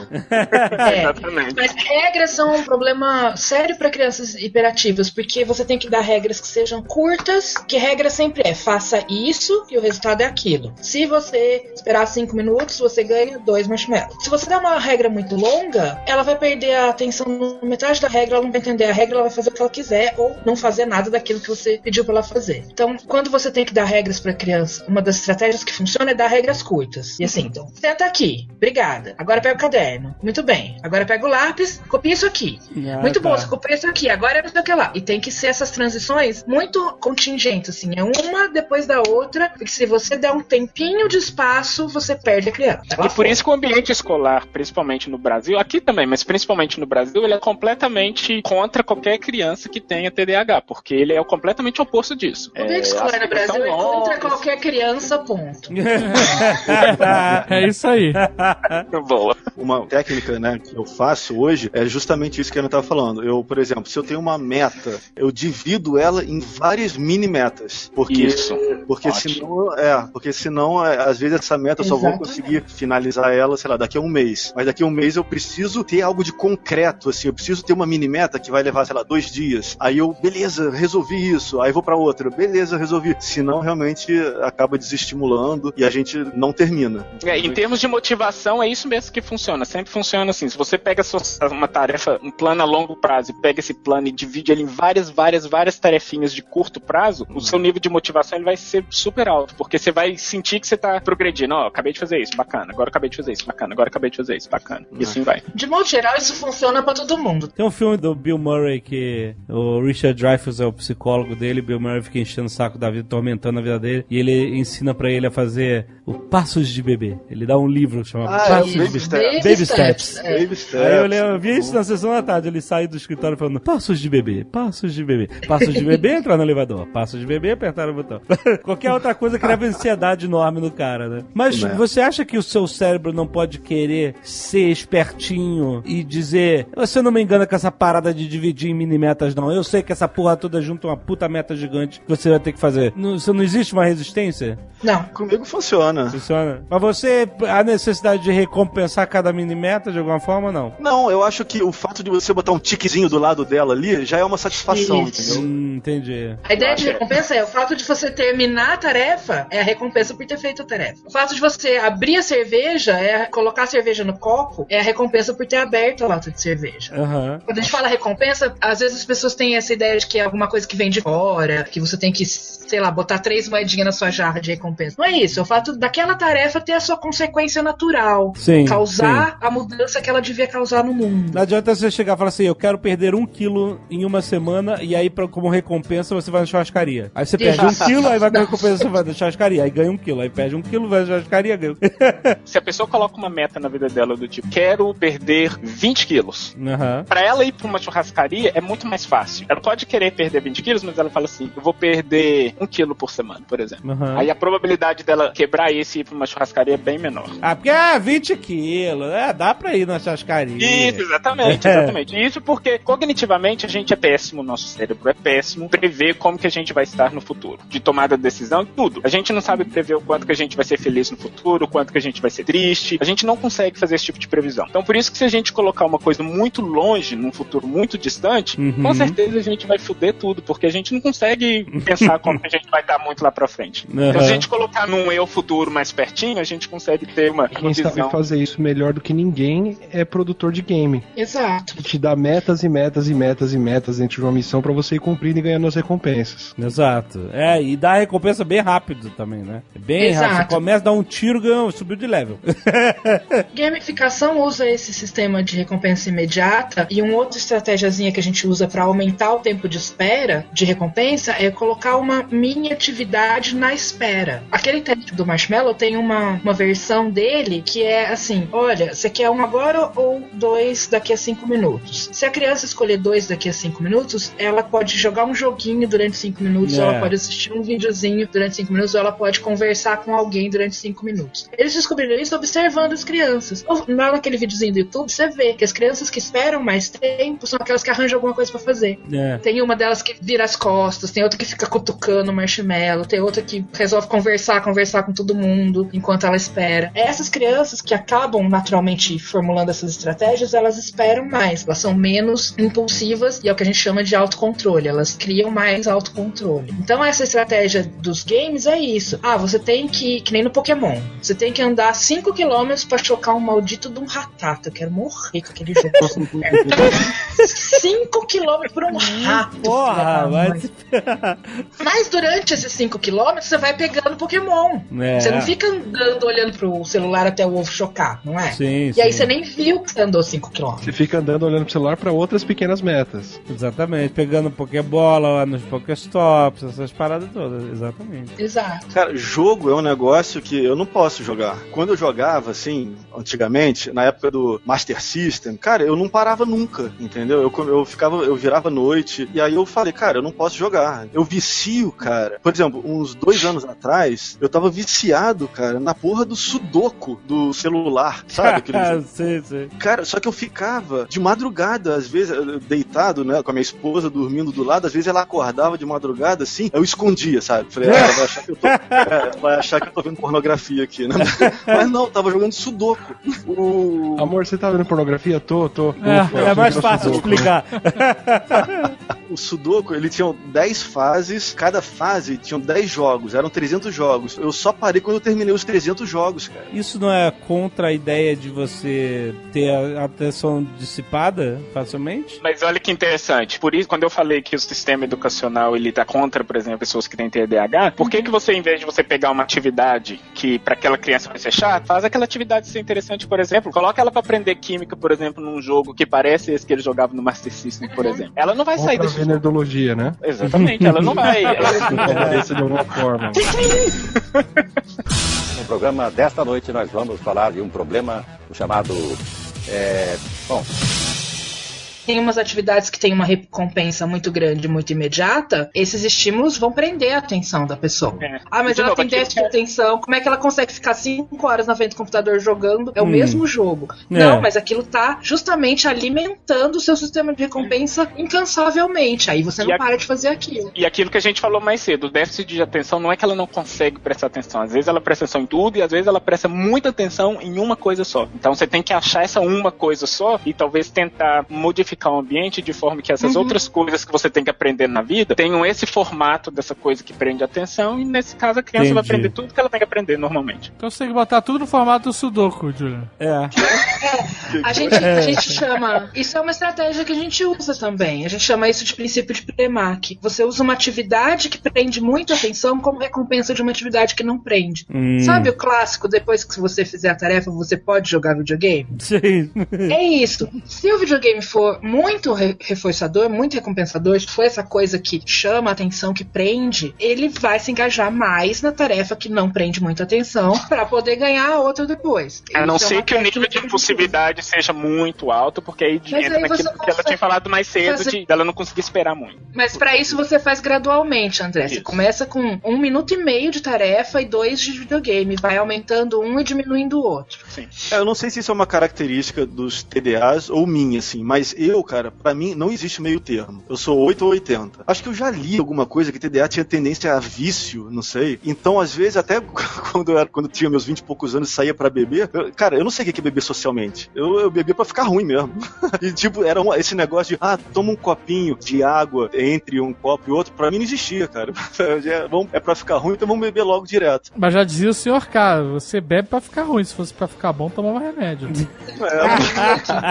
Isso, Juliano, que você tá falando, isso é a descrição comportamental de impulsividade. É, exa- é. E, o, e isso não, não é só no, ah, só no álcool, mas várias coisas, cara. Eu- Qualquer eu- coisa. É, uma vez, um amigo meu ganhou, eu acho que um home theater nesses sites de leilão, sabe? Que você vai dando dá um realzinho aqui, depois dá. Ah, é que tu pode ganhar um. Pode dar, numa, sei lá, 20 reais e, ganhar- e, e ganhar um Leilão golpe. reverso, não era isso o nome desse negócio? É, tinha uma Não, é, você, leilão exatamente, assim, você pode dar às vezes 20 reais e ganhar um carro, não sei o quê. É. Cara, quando eu conheci esse negócio, eu fiquei um mês, é, sabe, todos os dias entrando nessa- na porra desse site. Aí eu desenvolvia técnicas. Falei, não, acho que de madrugada tem menos pessoas. Eu botava o relógio pra despertar, cara, três e meia, quatro horas da manhã pra entrar no site, cara. Aham. Que é dedicação, né? pra, pra ver se eu tinha mais chance de ganhar. Eu nunca ganhei nada, cara. Mas isso não tem mais a ver com compulsão? Cara, eu não sei, talvez essa impulsividade. Eu sou um cara extremamente impulsivo. E às vezes com compra mesmo, cara. Tinha época que eu gastava dinheiro comprando coisa. Lembra, cara, quando inventaram um aparelhinho que te dava choque e você malhava vendo televisão? Corrente comprei, russa. né? É isso. Cara, eu vi a propaganda disso na televisão, eu comprei, cara, eu usei uma vez, cara. Era, e o negócio era caro. Mas é a terceira perninha aí que a Ana falou. É, impossibilidade. É, então o que, que eu faço hoje? Tudo que eu quero comprar, eu espero pelo menos 10 dias. Eu falo, cara, se eu posso comprar hoje, eu posso comprar daqui a 10 dias. Não vai. E eu vou te falar, pelo menos uns 80% das coisas que eu teria comprado, eu desisto de comprar. Depende, se for Black Friday, tem que ser no dia. Você não pode ir na Comic Con. É, Não. acho que não.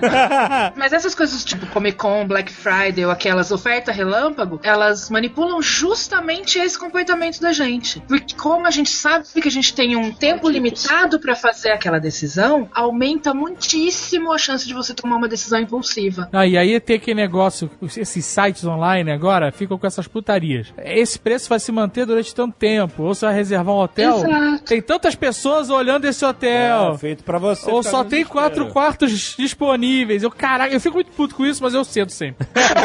Exato, porque eles estão manipulando justamente esse problema nosso de não conseguir balancear a coisa da quanto é que você vai ganhar a longo prazo versus quanto você vai ganhar imediatamente. É muito escroto. Eu sei que eu tô sendo manipulado quando eu vejo lá. Só tem quatro quartos disponíveis. Exato. Oferta especial. É. Três, outros, três pessoas estão olhando esse mesmo É, quarto. é, isso aí. É, isso aí é o Caio olhando. Gomes. Isso aí é o Caio Gomes É que Caio faz. Gomes faz isso. Lá no Booking. E aí eu fico, Caio Gomes, filha da puta, e vou lá e reserva.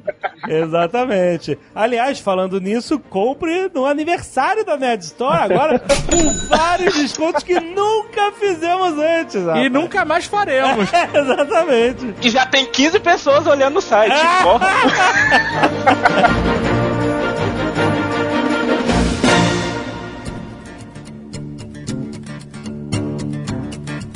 No trabalho também, cara. Eu demoro muito pra começar um trabalho, sabe? Eu fico procrastinando, mó tempão, não sei o quê. Mas quando eu começo um trabalho que, sei lá, vai levar uma semana o trabalho, cara, eu só vou dormir quando eu acabo o trabalho, assim. Eu vou dormir quando eu tô exausto, assim, sabe? Muito cansado, aí eu dou uma Eu passo dormidinha. a tarde inteira enrolando pra começar à meia-noite e terminar às sete da manhã o negócio.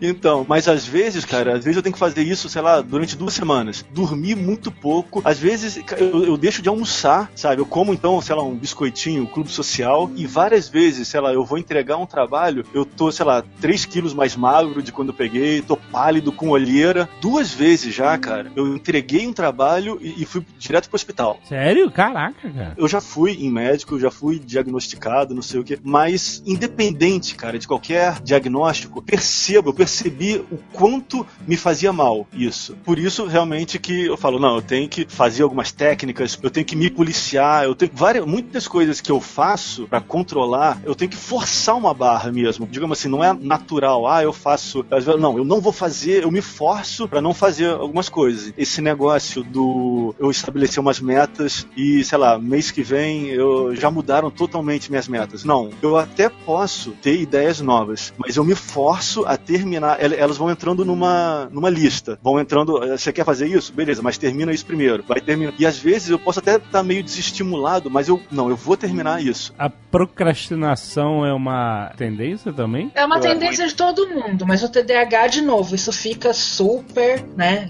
Como se fosse assim um exagero daquela tendência. Todo mundo procrastina. Gente, eu tenho uma banca amanhã às duas horas da tarde. Eu tô olhando pra dissertação de 70 páginas e eu não comecei a ler ainda. Adivinha o que eu vou fazer a noite inteira? Ler e fazer a, a raio da arguição. Procrastinar, pensa só, a gente tem essa tendência a só fazer ou fazer mais as coisas que têm um retorno imediato. Sim, claro. Quando você procrastina, o que você está fazendo? Você está tornando esse retorno cada vez mais imediato. Você está delegando você tá deixando... agora pro seu futuro.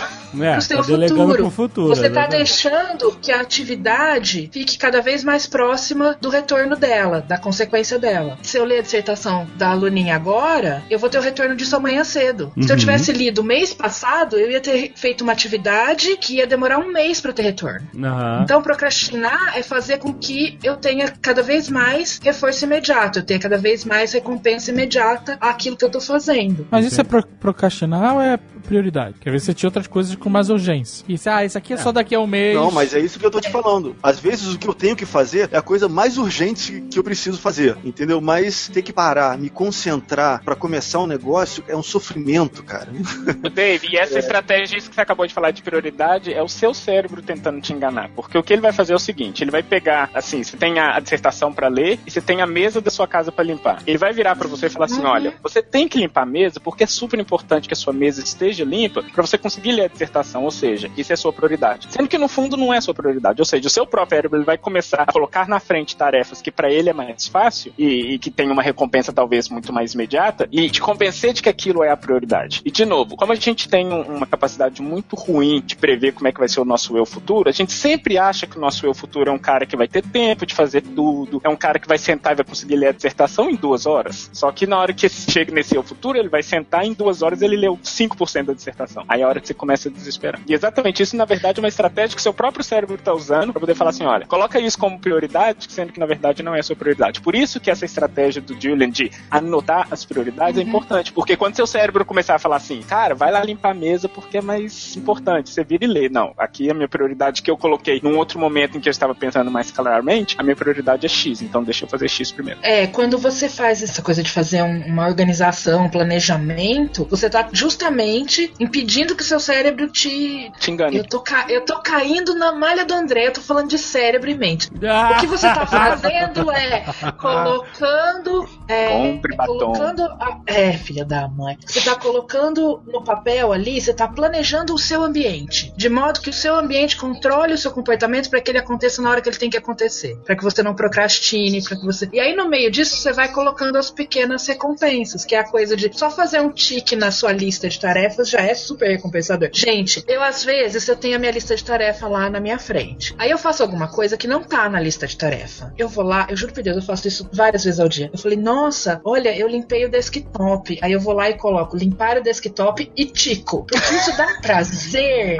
Eu fiz eu uma coisa. Isso, eu faço isso, sabia? Uhum. Sério, eu coloco na minha agenda, por exemplo, eu tenho uma lista de tarefas para fazer no dia. Se chega no. já passou do almoço, já tá quase chegando no final, eu não consegui fazer nada, eu coloco coisas que eu fiz na agenda só pra marcar. Ah, eu fiz isso, fiz isso. Mesmo coisas que eu, que eu já fiz, entendeu? O dia não foi perdido. É, tudo. E, e uma coisa é, é o que acontece é o seguinte, por exemplo, eu tenho minha lista diária na minha agenda das coisas que eu tenho que fazer. Se por um acaso acontece uma coisa, sei lá, eu recebo um telefonema, sei lá, de um cliente, pô, Julian, tô precisando de um relatório para não sei o que, e aí eu tenho que fazer alguma coisa que não estava na minha lista, e aí quando eu termino de fazer, sei lá, o relatório do cliente, eu mandei para ele por e-mail, e aí já tá no final do dia, sei lá, é, já são 5 horas da tarde, e não vai dar tempo de fazer tudo que eu tinha na minha lista. Cara, isso me dá uma irritabilidade que eu fico tão puto da vida que eu, eu fecho a agenda, eu, eu, eu paro de trabalhar. Eu vou jogar, sei lá, Playstation. Sei lá, não sei, uma autossabotagem, não sei. Eu, eu, eu me recuso a continuar, sabe? É, eu falei, ah, já não, eu não vou conseguir mesmo. Eu podia pelo menos, sei lá, fazer metade da lista, né, pra adiantar pro dia seguinte, mas não, cara, me dá uma revolta, aí eu, ah, não consegui fazer, pá, tipo criança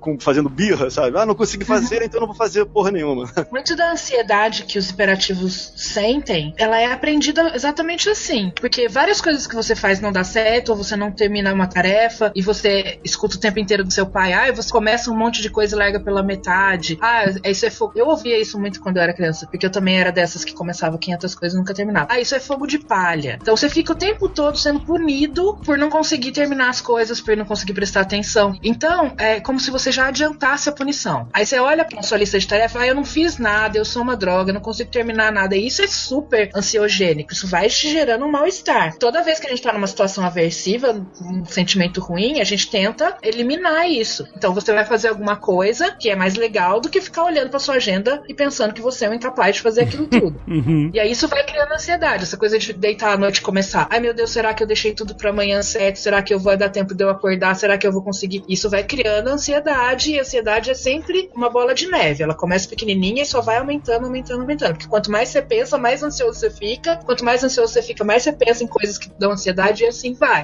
No programa desta noite nós vamos falar de um problema chamado.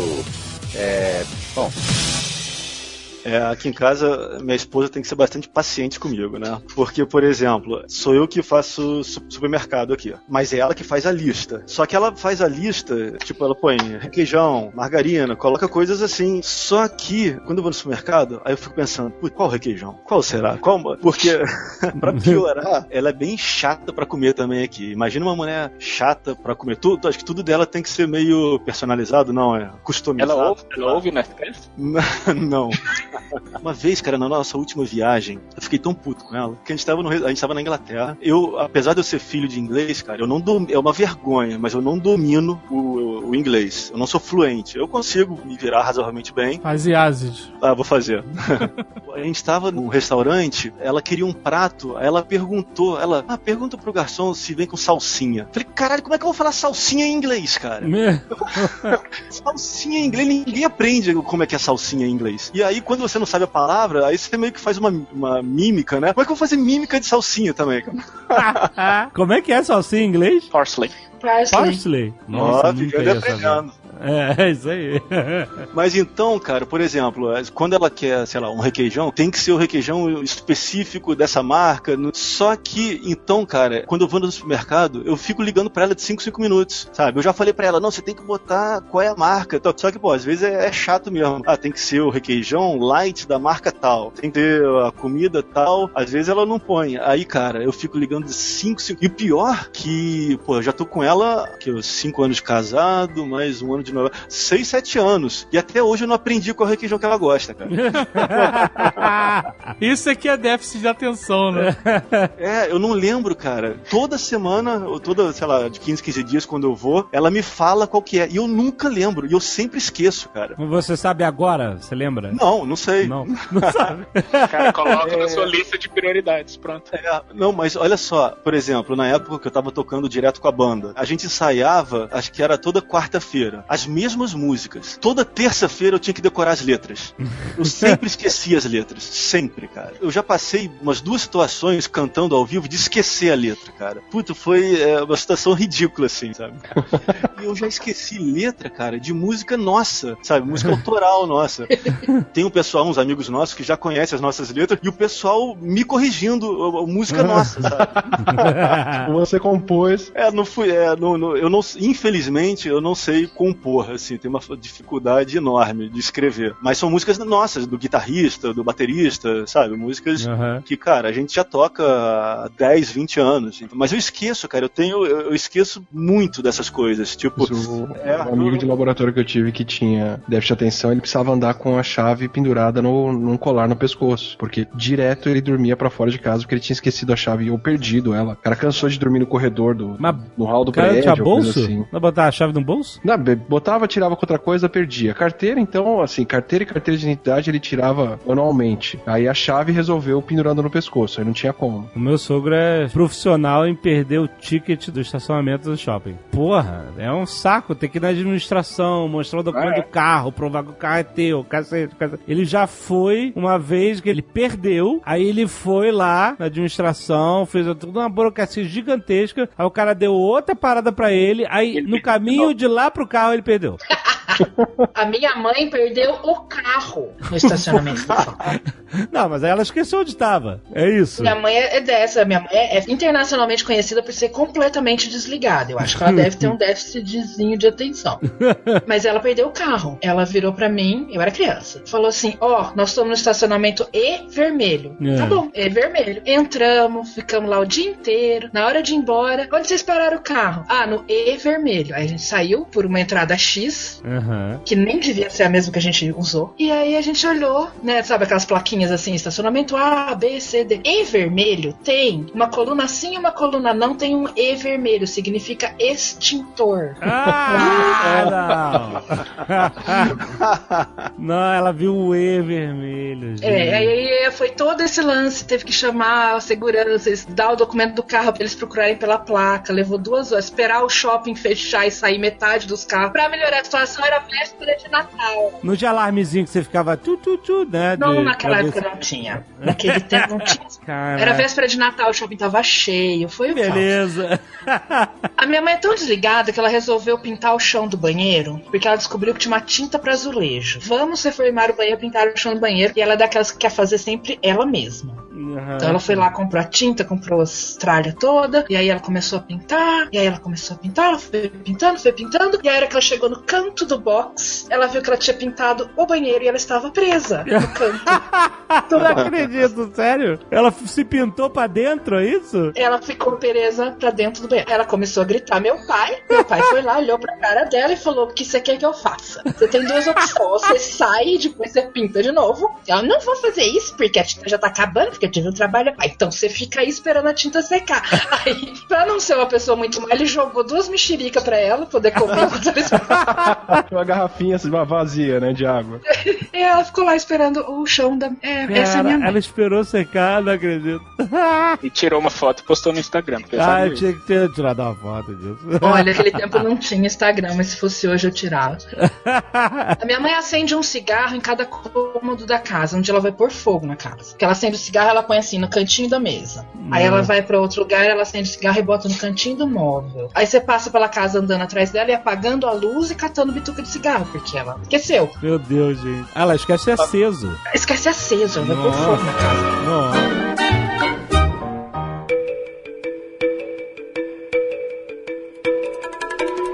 Coisa que acontece comigo direto, que eu também não sei se é uma característica, mas pela quantidade, cara, de pensamentos que eu tenho, eu fico me questionando, né, o tempo todo. Isso gera uma insegurança muito grande em mim, assim. Tipo, eu vou começar uma coisa, putz, será que vai dar certo? Será que não sei o quê? Será que não sei nada? Será? E isso me prejudica demais, assim. Eu fico preocupado, o que, que os outros estão pensando? Ah, será que não sei quem? Será que essas pessoas vão gostar de mim? Será que não sei o quê? Então, é... Não, a gente gostou, tá bem legal.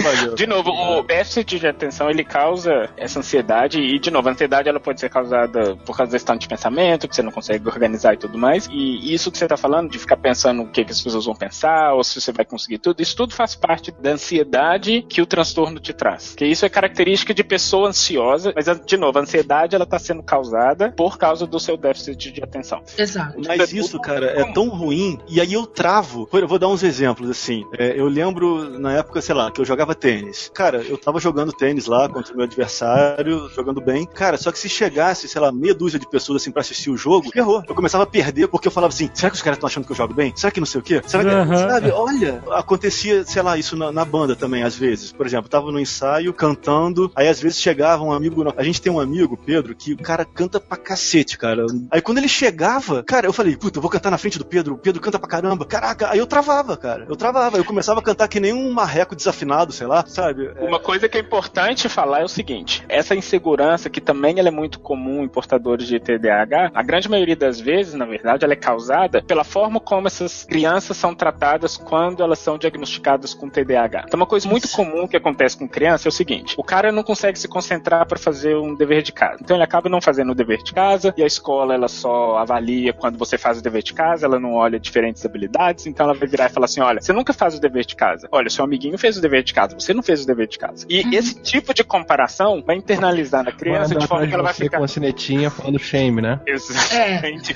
E Você vai, vai isso- sendo- e você sempre se comparar com outras pessoas e vai sempre achar que as outras pessoas são melhores, porque você internalizou isso. Então, por isso que um dos processos da terapia com TDAH é aquilo que o Julian começou a falar no começo do programa. O TDAH, ele tem coisas que são positivas. Você pode transformar é, essa característica cerebral, vamos dizer assim, em coisas que vão te beneficiar. Se você modificar o seu ambiente de forma que a sua falta de atenção, na verdade, vai ser uma coisa boa para certas tarefas. Se você começa a, a fazer isso quando a criança é diagnosticada de uma forma sistemática, você percebe que essa insegurança e ansiedade, na verdade, ela diminui muito quando ela passa para a vida adulta. É aí que entra o que eu queria falar sobre o pessoal que se automedica mesmo sem déficit de atenção. Que, pelo menos na universidade, isso não é, não é raro, assim, né? A gente tem certas tarefas que a gente precisa fazer, como escrever a uma confissão, tese. A confissão.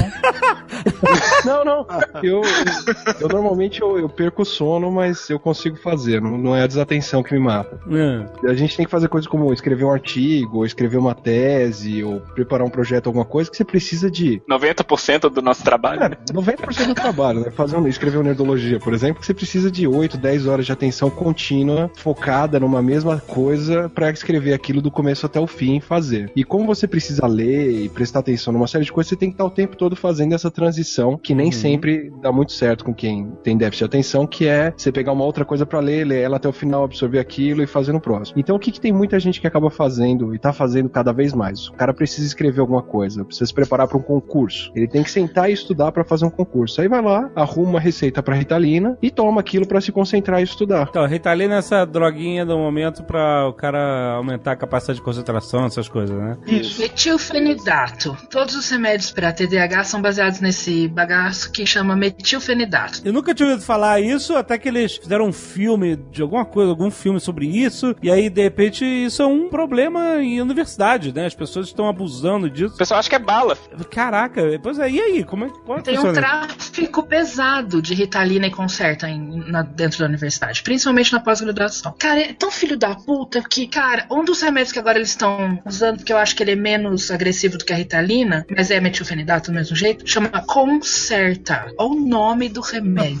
chama Concerta. Eu tenho 30 crianças na escola usando essa merda. Sério? Caraca. Ah, mas aí porque em tratamento ou usando porque. Porque vai pro médico e fala: minha criança é hiperativa, os professor reclama, ele não para quieta. Ah, dá conserta pra ele. Esse é o problema, esse é o problema, porque as pessoas confundem. Ver uma criança de, sei lá, 7 anos de idade pulando igual uma doida na escola e fala assim, ah lá, hiperativa. Ah, então dá Ritalina. Esse que é o problema. Essa era a minha pergunta inicial. Essa foi a minha pergunta. Exatamente foi aí. Isso é um problema sério, porque, primeiro, para você fazer um diagnóstico de TDAH, você tem que ter um profissional fazendo isso. Então não é porque a criança tá Exato. pulando que ela é hiperativa. Por exemplo, a hiperatividade, uma das características da hiperatividade é quando, por exemplo, você tem alguma atividade que não requer nenhum tipo de atividade física e a criança, de novo, aquilo que a Ana falou, a criança não consegue esperar três minutos sentada fazendo alguma coisa que não requer que ela faça alguma atividade física. Então você começa a ver esse tipo de comportamento de uma maneira sistemática e junta com outros tipos de comportamento, aí sim você pode dar um diagnóstico de, de TDAH. Agora, a criança tá lá na hora do recreio pulando igual uma doida, aí você vai falar que ela é hiperativa? Ou, por exemplo, você vai para um consultório médico, né? Aí você tá na sala de espera, seu filho tem 6 anos de idade, naquela chatice danada que é uma espera de consultório, seu filho fica o quê? explorando o ambiente, pegando revista e pulando. Óbvio que ele vai fazer isso. E eu acho que toda criança, mesmo que não tenha hiperatividade, ela vai ter um tipo de comportamento desse tipo. Você tem que olhar numa série de outros contextos e, de novo, esses testes, eles são testes que são validados com população típica. Então eles vão comparar com o comportamento de crianças típicas num mesmo contexto, num contexto semelhante, e aquilo que a Ana falou no começo. Se esse tipo de comportamento estiver trazendo um problema social para a criança muito grande, aí sim a gente vai diagnosticar como TDAH. Mas, de novo, quem tem que fazer isso é um profissional, não é a professora da escola que tá sem paciência que o aluno fica pulando igual doido pra falar assim, tem ah, dá uma- ritalina pro menino. E tem uma coisa que a gente chama quando o problema é pervasivo. Isso quer dizer que se a criança só é hiperativa na escola ou só é hiperativa em casa, é porque não é hiperativo. Porque é porque tem um problema lá naquele ambiente que tá fazendo ela se comportar dessa maneira. Tem que ser uma coisa que acontece em qualquer ambiente. Aham. Não importa onde você leva a criança, ela se comporta do mesmo jeito. A não ser em casos específicos daquela única atividade. Todo pai e mãe de TDAH vai falar. Aí ele não presta atenção em nada, a não ser naquilo. Aí você já começa a desconfiar. E isso acontece em todo lugar, na casa da avó, no shopping, na escola. Acontece. Aí isso vem desde quando? Ah, desde quando ele tinha 7 anos de idade. Aí isso dura quanto tempo esse episódio? Ah, dura horas e horas. Aí sim você começa a ticar as caixinhas pra fazer o diagnóstico. Uhum.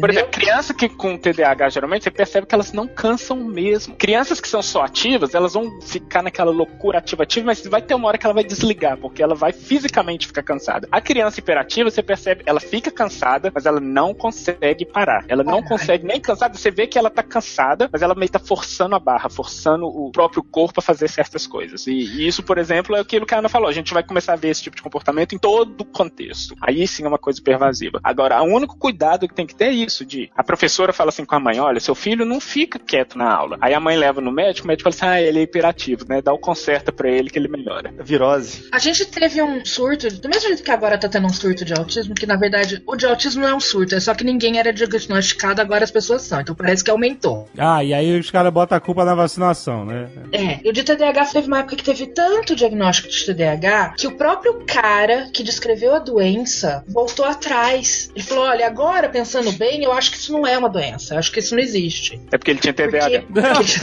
Não, é um diagnóstico fácil. E você imagina pro pai, pra mãe, pra professora, você soca a ritalina no moleque, o moleque fica babando, acabou o seu problema. Aham. Ele não tá mais subindo pelas paredes, você não tem mais uma criança hiperativa dentro da sala de aula. Foda-se que ele não tá aprendendo. É, mas agora pode falar uma coisa. A Ritalina, qual que é a atuação dela? Ela vai atuar, eu já falei isso várias vezes em vários Nerdcasts. A gente tem sinapses, que são comunicação, a comunicação entre um neurônio e outro, que é um espacinho que fica jogando neurotransmissor um pro outro. É assim que neurônio comunica. E a, a Ritalina, ela vai influenciar essa área específica. O que, que vai acontecer? Ela vai criar um desequilíbrio nessas sinapses, de forma que a criança, ela pode ficar super atenta com algumas coisas, mas é, esse desequilíbrio vai fazer com que ela, por exemplo, não consiga regular direito as emoções dela. Então esse é um, um problema. Segundo, a probabilidade dela adquirir, por exemplo, um quadro de depressão no futuro vai ser muito maior, porque ela vai ter esse desequilíbrio de novo nessas sinapses nervosas. Ou seja, você vai de novo, isso que a Ana falou, você vai lá ver a criança babando e vai dizer, opa, não tá hiperativa mais, agora eu resolvi meu problema. Só que daí a uns anos, você vai ver que a criança vai ter vários outros problemas por causa dessa medicação que foi dada e muitas vezes de maneira precoce. A gente não tá falando que o medicamento não funciona. Ele funciona, mas quando o diagnóstico é feito de uma maneira curada e a criança realmente precisa da medicação e a terapia, obviamente. Mas sair dando remédio só porque a criança tá pulando igual doida, não, não pode, porque ela tá sendo criança. Pensa assim, pra criança que tem o TDAH, ela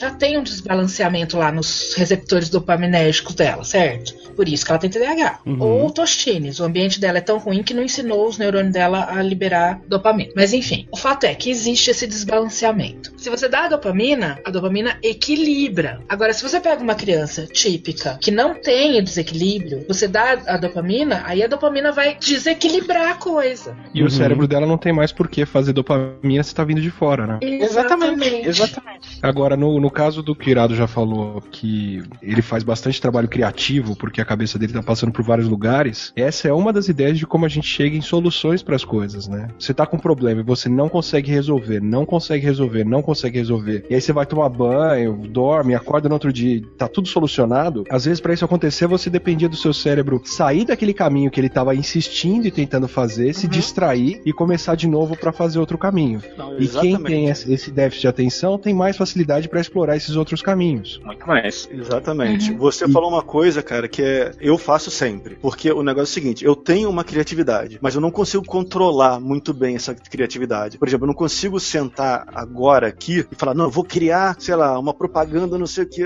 sabe? Se eu fico forçando assim, não tem. Eu não consigo.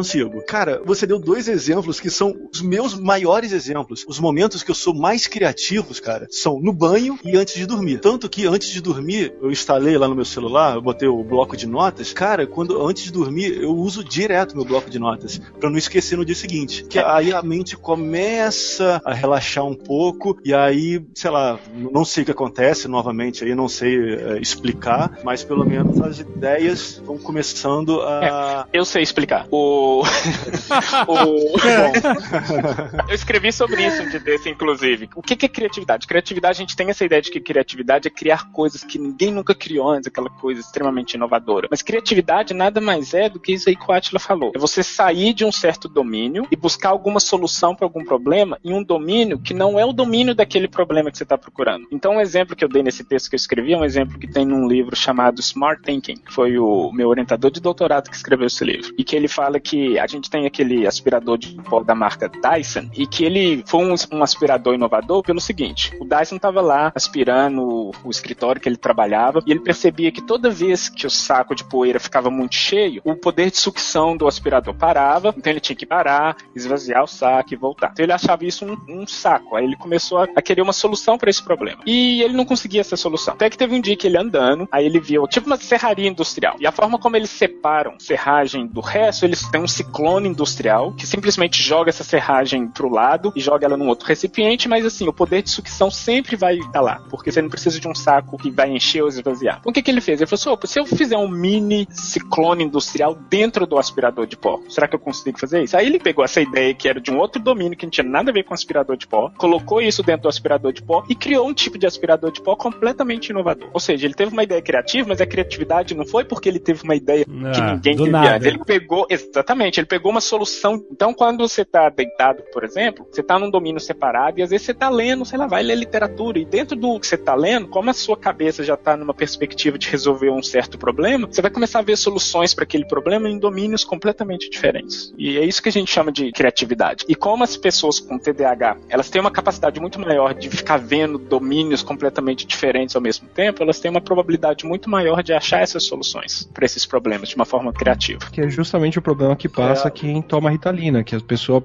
uma das queixas que o pessoal tem é que eles ficam focados, mas você fica limitado no que você consegue achar de solução para as coisas. aquilo que eu falei que o TDA tem coisas boas, né? É justamente isso, essa é a criatividade, é o raciocínio rápido, é um pensamento atrás do outro. Então, eu consigo resolver problemas rapidamente e muitas vezes um problema que acontece, por exemplo, ah, vou fazer, sei lá, alguma coisa, vou lançar um, projeto com meu sócio, não sei. Só que eu sou poucas vezes eu sou surpreendido, porque tudo que acontece, eu já tinha pensado, ah, pode acontecer isso. Não, será que vai acontecer aquilo? Não, pode não sei o quê. Então eu já meio que me preparo. Eu tenho essa agilidade assim, né? Esse raciocínio rápido para conseguir resolver problemas, para conseguir achar soluções rapidamente, que é uma coisa que, sei lá, pelo menos assim, com as pessoas do meu ambiente, assim, eu sei que, sei lá, eu, eu consigo de uma maneira mais rápida assim do que os outros, entendeu? O que que eu faço hoje? Eu meio que eu, eu parei assim de me preocupar em procurar tratamento. Eu tenho minhas planilhas, realmente eu não sei viver sem minhas planilhas, sem minha agenda, é, sem minhas metas. Eu tenho meta anual, meta mensal, meta semanal. Então isso conseguiu resolver a grande maioria dos problemas que eu tinha. Então eu falei assim, não, eu quer saber, eu vou aproveitar o lado bom. E é isso que eu faço mais ou menos. Entendeu? É óbvio que eu não tenho muita coisa que me incomoda ainda, principalmente na parte de concentração. É, eu continuo, quando eu, realmente eu preciso me concentrar muito, eu tenho que recorrer à Ritalina, porque eu sou o tipo do cara que, por exemplo, eu não consigo ir no cinema assistir um filme e comer pipoca ao mesmo tempo, entendeu? Eu tenho que me concentrar no filme. Então você perde a concentração, é isso? É, Você é, se eu- distrai. Pega a pipoca e tem que gritar pro cara: volta aí, volta aí. O que foi que ele disse? É. o que acontece muito é aqui em casa, às vezes. Por exemplo, eu vou assistir um filme com a minha esposa. Aí ela faz um lanche, aí eu falo, não, não, eu tenho que primeiro lanchar. Ela quer assistir o filme lanchando. Aí eu, não, eu não posso, eu não posso. Eu tenho que primeiro lanchar pra depois assistir o filme. E que requeijão que ela usa no lanche? Eu sei que é light, eu sei que é light, mas esqueci a marca. No programa desta noite nós vamos falar de um problema chamado. É, bom, Quando eu dividi apartamento com o Sherminator, lembra que eu falei dele? No... Aham. E, o, e a minha prima. Cara, minha prima ela fala no celular o dia inteiro. E mesmo ela falando no celular no quarto dela com a porta fechada, eu não conseguia assistir filme na sala. Entendeu? Eu tinha que dar pause no filme, assistindo sozinho o filme. Eu tinha que dar um pause, esperar ela terminar de falar, que aí eu apertava play pra Porque conseguir. aquele borborinho no fundo É, fica lá. tirava consideração. Eu, é, eu fico prestando atenção, cara. É, então essas coisas realmente me incomodam. Eu ainda não achei uma solução pra isso. Mas, cara, pro resto. Pega aquele vivendo- fone com, com silenciamento, sabe? Fone É, de o silêncio. fone que anula o ruído. É o que eu uso no laboratório. O Bernardo, meu sócio, fica me zoando. Ah, coloca um headphone de silêncio aí. Só que É, mas, tenho- mas existe. Exatamente. Você liga o botãozinho, ele tem uma bateria, ele tem um microfone que ele iguala as ondas sonoras constantes no ambiente e tal. E ele cria uma. Ele não é perfeito, não te isola do universo, mas ele cria um, um silêncio muito maior nos seus ouvidos do que o ambiente que você tá. Excelente pra avião, que avião tem um barulho de turbina constante assim, ele pum, mata aquilo rapidinho. Não é barato, mas vale muito a pena. É, não é caro, os fones são caros, mas, mas é foda. É foda pra caralho, parece mágica. Se tu liga e não tá tocando música nem nada, você só liga ele pra ele isolar, às vezes tu acha que tu tá com um problema no ouvido, tá surdo, tá alguma coisa assim, porque você. Pô. E se você começar a tocar música, você não escuta a tua própria voz falando. Você fala e você não tá te ouvindo nada. É bem maneiro. É, Talvez eu- seja bom pra concentração. Você prefere silêncio ou música? Silêncio, né? Pra se concentrar. É, não, eu não. Se eu ouvir uma musiquinha, cara, é, já me desconcentra. É porque Então. eu sou um cara extremamente sonhador, assim. Então, sempre quando eu ouvia uma música que eu gostava, eu me imaginava cantando essa música. Eu tava no palco. então, por exemplo, quando eu ouço uma música, eu fico imaginando que sou eu com a minha banda tocando, entendeu? Fantástico então eu não posso ouvir música.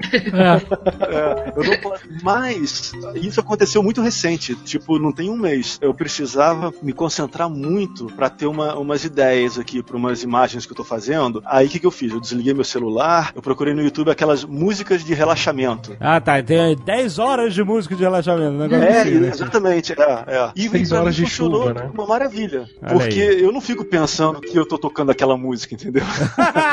então é. É, tem um trigger. Você não Julia pode nova roll. era, né? Rou- Rastafari, roupinha feita de. Fez a própria roupa e. Exata- Exatamente, então eu consigo ouvir essa música sem ela me tirar a atenção, entendeu? E, e Aham. para mim funciona muito bem, cara. Eu tive umas ideias muito boas assim. Olha aí. Então eu, eu- é uma coisa que eu vou começar a fazer com frequência agora. Foi muito bom. Assim, você descobriu sistemas pra auxiliar o seu dia a dia, Pra não deixar o TDAH, não sei se você acha que tem hiperatividade ou Ele não. não vira T porque não é, não, não é mais um transtorno, né? É, então, mas mesmo assim, se ele quiser se tratar, ele teria como se tratar, é isso? O lance, você vê que todas essas coisas que o Julião foi descrevendo, a gente se vê fazendo essas coisas. É que a gente faz num nível, quem não tem o diagnóstico, quem não tem o transtorno, faz num nível menor que não atrapalha toda a nossa vida. E uma coisa que o Julião tem é que ele tem um, um repertório muito grande. Ele, ele aprendeu com ele mesmo a fazer os planejamentos, a colocar o- a música de relaxamento, a saber quando é que ele tem que se concentrar e fazer uma tarefa só de cada vez, não ficar pulando de uma para outra. E isso, várias pessoas conseguem lidar com TDAH sem precisar passar por, sei lá, 30 anos de terapia. É que a maioria das pessoas não tem esse repertório tão rico quanto o dele. Então o que a terapia vai fazer é ensinar a fazer isso. Isso. Bom, ensinar a pessoa a buscar qual a melhor estratégia para essa pessoa, que cabe no ambiente dela, que cabe dentro do repertório de comportamento que ela já tem, e aí vai construindo em cima disso. Por que, que o remédio mais a terapia é importante? O remédio vai te dar essa mudança da sua dinâmica cerebral, para deixar o André feliz, que vai fazer com que você consiga esperar um pouquinho mais, consiga ser mais reforçado ou ter mais recompensa para fazer uma coisa pequenininha, só dar um tique lá na agenda. E aí você vai trabalhando em cima disso. Então, você muda o ambiente interno para que o ambiente interno fique mais equilibrado, e aí você consegue ensinar essas coisas novas e ir construindo gradualmente esse todo esse repertório que o Juliano foi construindo ao longo da vida, ele com as coisinhas dele ele ali. Aham. Então é isso, a- o tratamento é esse. Por que, que não tem cura? Porque se você tirar a ritalina ou tirar terapia, a pessoa não vai se virar sozinha. Então tem que ter esse suporte. Mas uma vez que a pessoa já consegue ela mesma modificar o ambiente dela, aí ela vai embora. E outra coisa que eu tava pensando enquanto a Júlia falava, que eu falava, ah, eu também faço isso, eu também faço isso, eu também faço isso. São coisas que em quantidade menor seriam absolutamente normais. Todo mundo procrastina, todo mundo fica ansioso se tem uma coisa importante amanhã cedo e fica com medo de não acordar. Todo mundo fica se sentindo cobrado quando tem uma pessoa importante vendo você fazer alguma coisa. Aham. Ah, será que eu tô fazendo direito ou trava? Em algum nível, todo mundo passa por isso. É que pro Julian isso é tão forte que atrapalha ele a desenvolver as coisas que ele quer na vida. Agora pensa em pessoas que precisam dessa super habilidade pra atividade que ela faz. Pensa num atleta de alto desempenho. Atleta de alto desempenho, se não for hiperativa, não consegue fazer o que ele faz. Phelps, se, ele não por exemplo. se ele não conseguir se focar numa única coisa e esquecer todas as outras, ele não consegue fazer aquilo. Então, pra ele, mesmo que ele tenha um diagnóstico de TDAH, isso não vai atrapalhar a vida dele. Então é sempre contextualizado. É verdade, olha aí. Mas ele tem? Eu não tô sabendo? Ele foi pra Eu natação acho porque ele era hiperativo, Porque ele era hiperativo, né? Um ah, olha assim. aí, entendi. E É, um a monte minha- de atleta vai ter essa história. Eu não tenho hiperatividade física, assim. A minha é puramente mental mesmo. Daí é o cara que tem hiperatividade mental, que nem o Júlia, vai pra uma atividade criativa, que é onde essa hiperatividade vai ajudar, em vez de atrapalhar. Maneiro. Imagina Uma- uma- esse cara tendo que trabalhar numa fábrica apertando parafuso o dia inteiro. Ele ia surtar. Teve uma vez, já, já tem bastante tempo isso, eu era solteiro ainda, mas eu lembro, cara, que essa insegurança, né, esses questionamentos na minha cabeça, será que vai acontecer isso? Será que vai- me, me gerava uma grande timidez. Às vezes eu tava na noitada, assim, queria, sei lá, chegar numa garota e, caramba, será que ela vai gostar de mim? Será que ela vai me achar bonito? Será que vai me achar engraçado? Não sei o quê. Cara, e eu não, não fazia nada, eu não chegava nela, entendeu? Aí eu tinha que recorrer a, a Kátia, né, a cachaça. então, aí... Aí, de novo, eu- quem nunca? Aí, uma vez, tava eu e um amigo meu, aí ele tava falando de uma garota, aí ele falou brincando, ele falou, pô, chega lá nela pra mim, não sei o quê. Cara, eu fui lá, conversei com ela, falei, ah, tem um amigo meu ali. Eu fui sem problema nenhum, Só entendeu? era Então, pro outro cara, não pra você. Exatamente, é porque eu não tive a preocupação de ter que ficar, ah, será que ela vai gostar de mim? Será que ela vai não sei o quê? É, será que ela vai me achar irado? então eu falei, porra, por que, que eu consegui e quando é pra mim eu não consigo? Entendeu? Então é essa questão de, acho que a insegurança. Então talvez eu não seja tímido, talvez eu seja só inseguro. Seguro, exatamente. Então eu fiquei pensando isso, mas esse excesso de pensamentos, né? Ou talvez você só gosta de cachaça, pode ser essa também. Pode ser também, bem provável. Viu, Julia? Gravamos esse Nerdcast, marca aí na tua checklist. Ó, exatamente, pô. É. Não, e eu aprendi como é que é salsinha em inglês, pô. Então já marquei aqui outro, né? Já criou e marcou outra, né?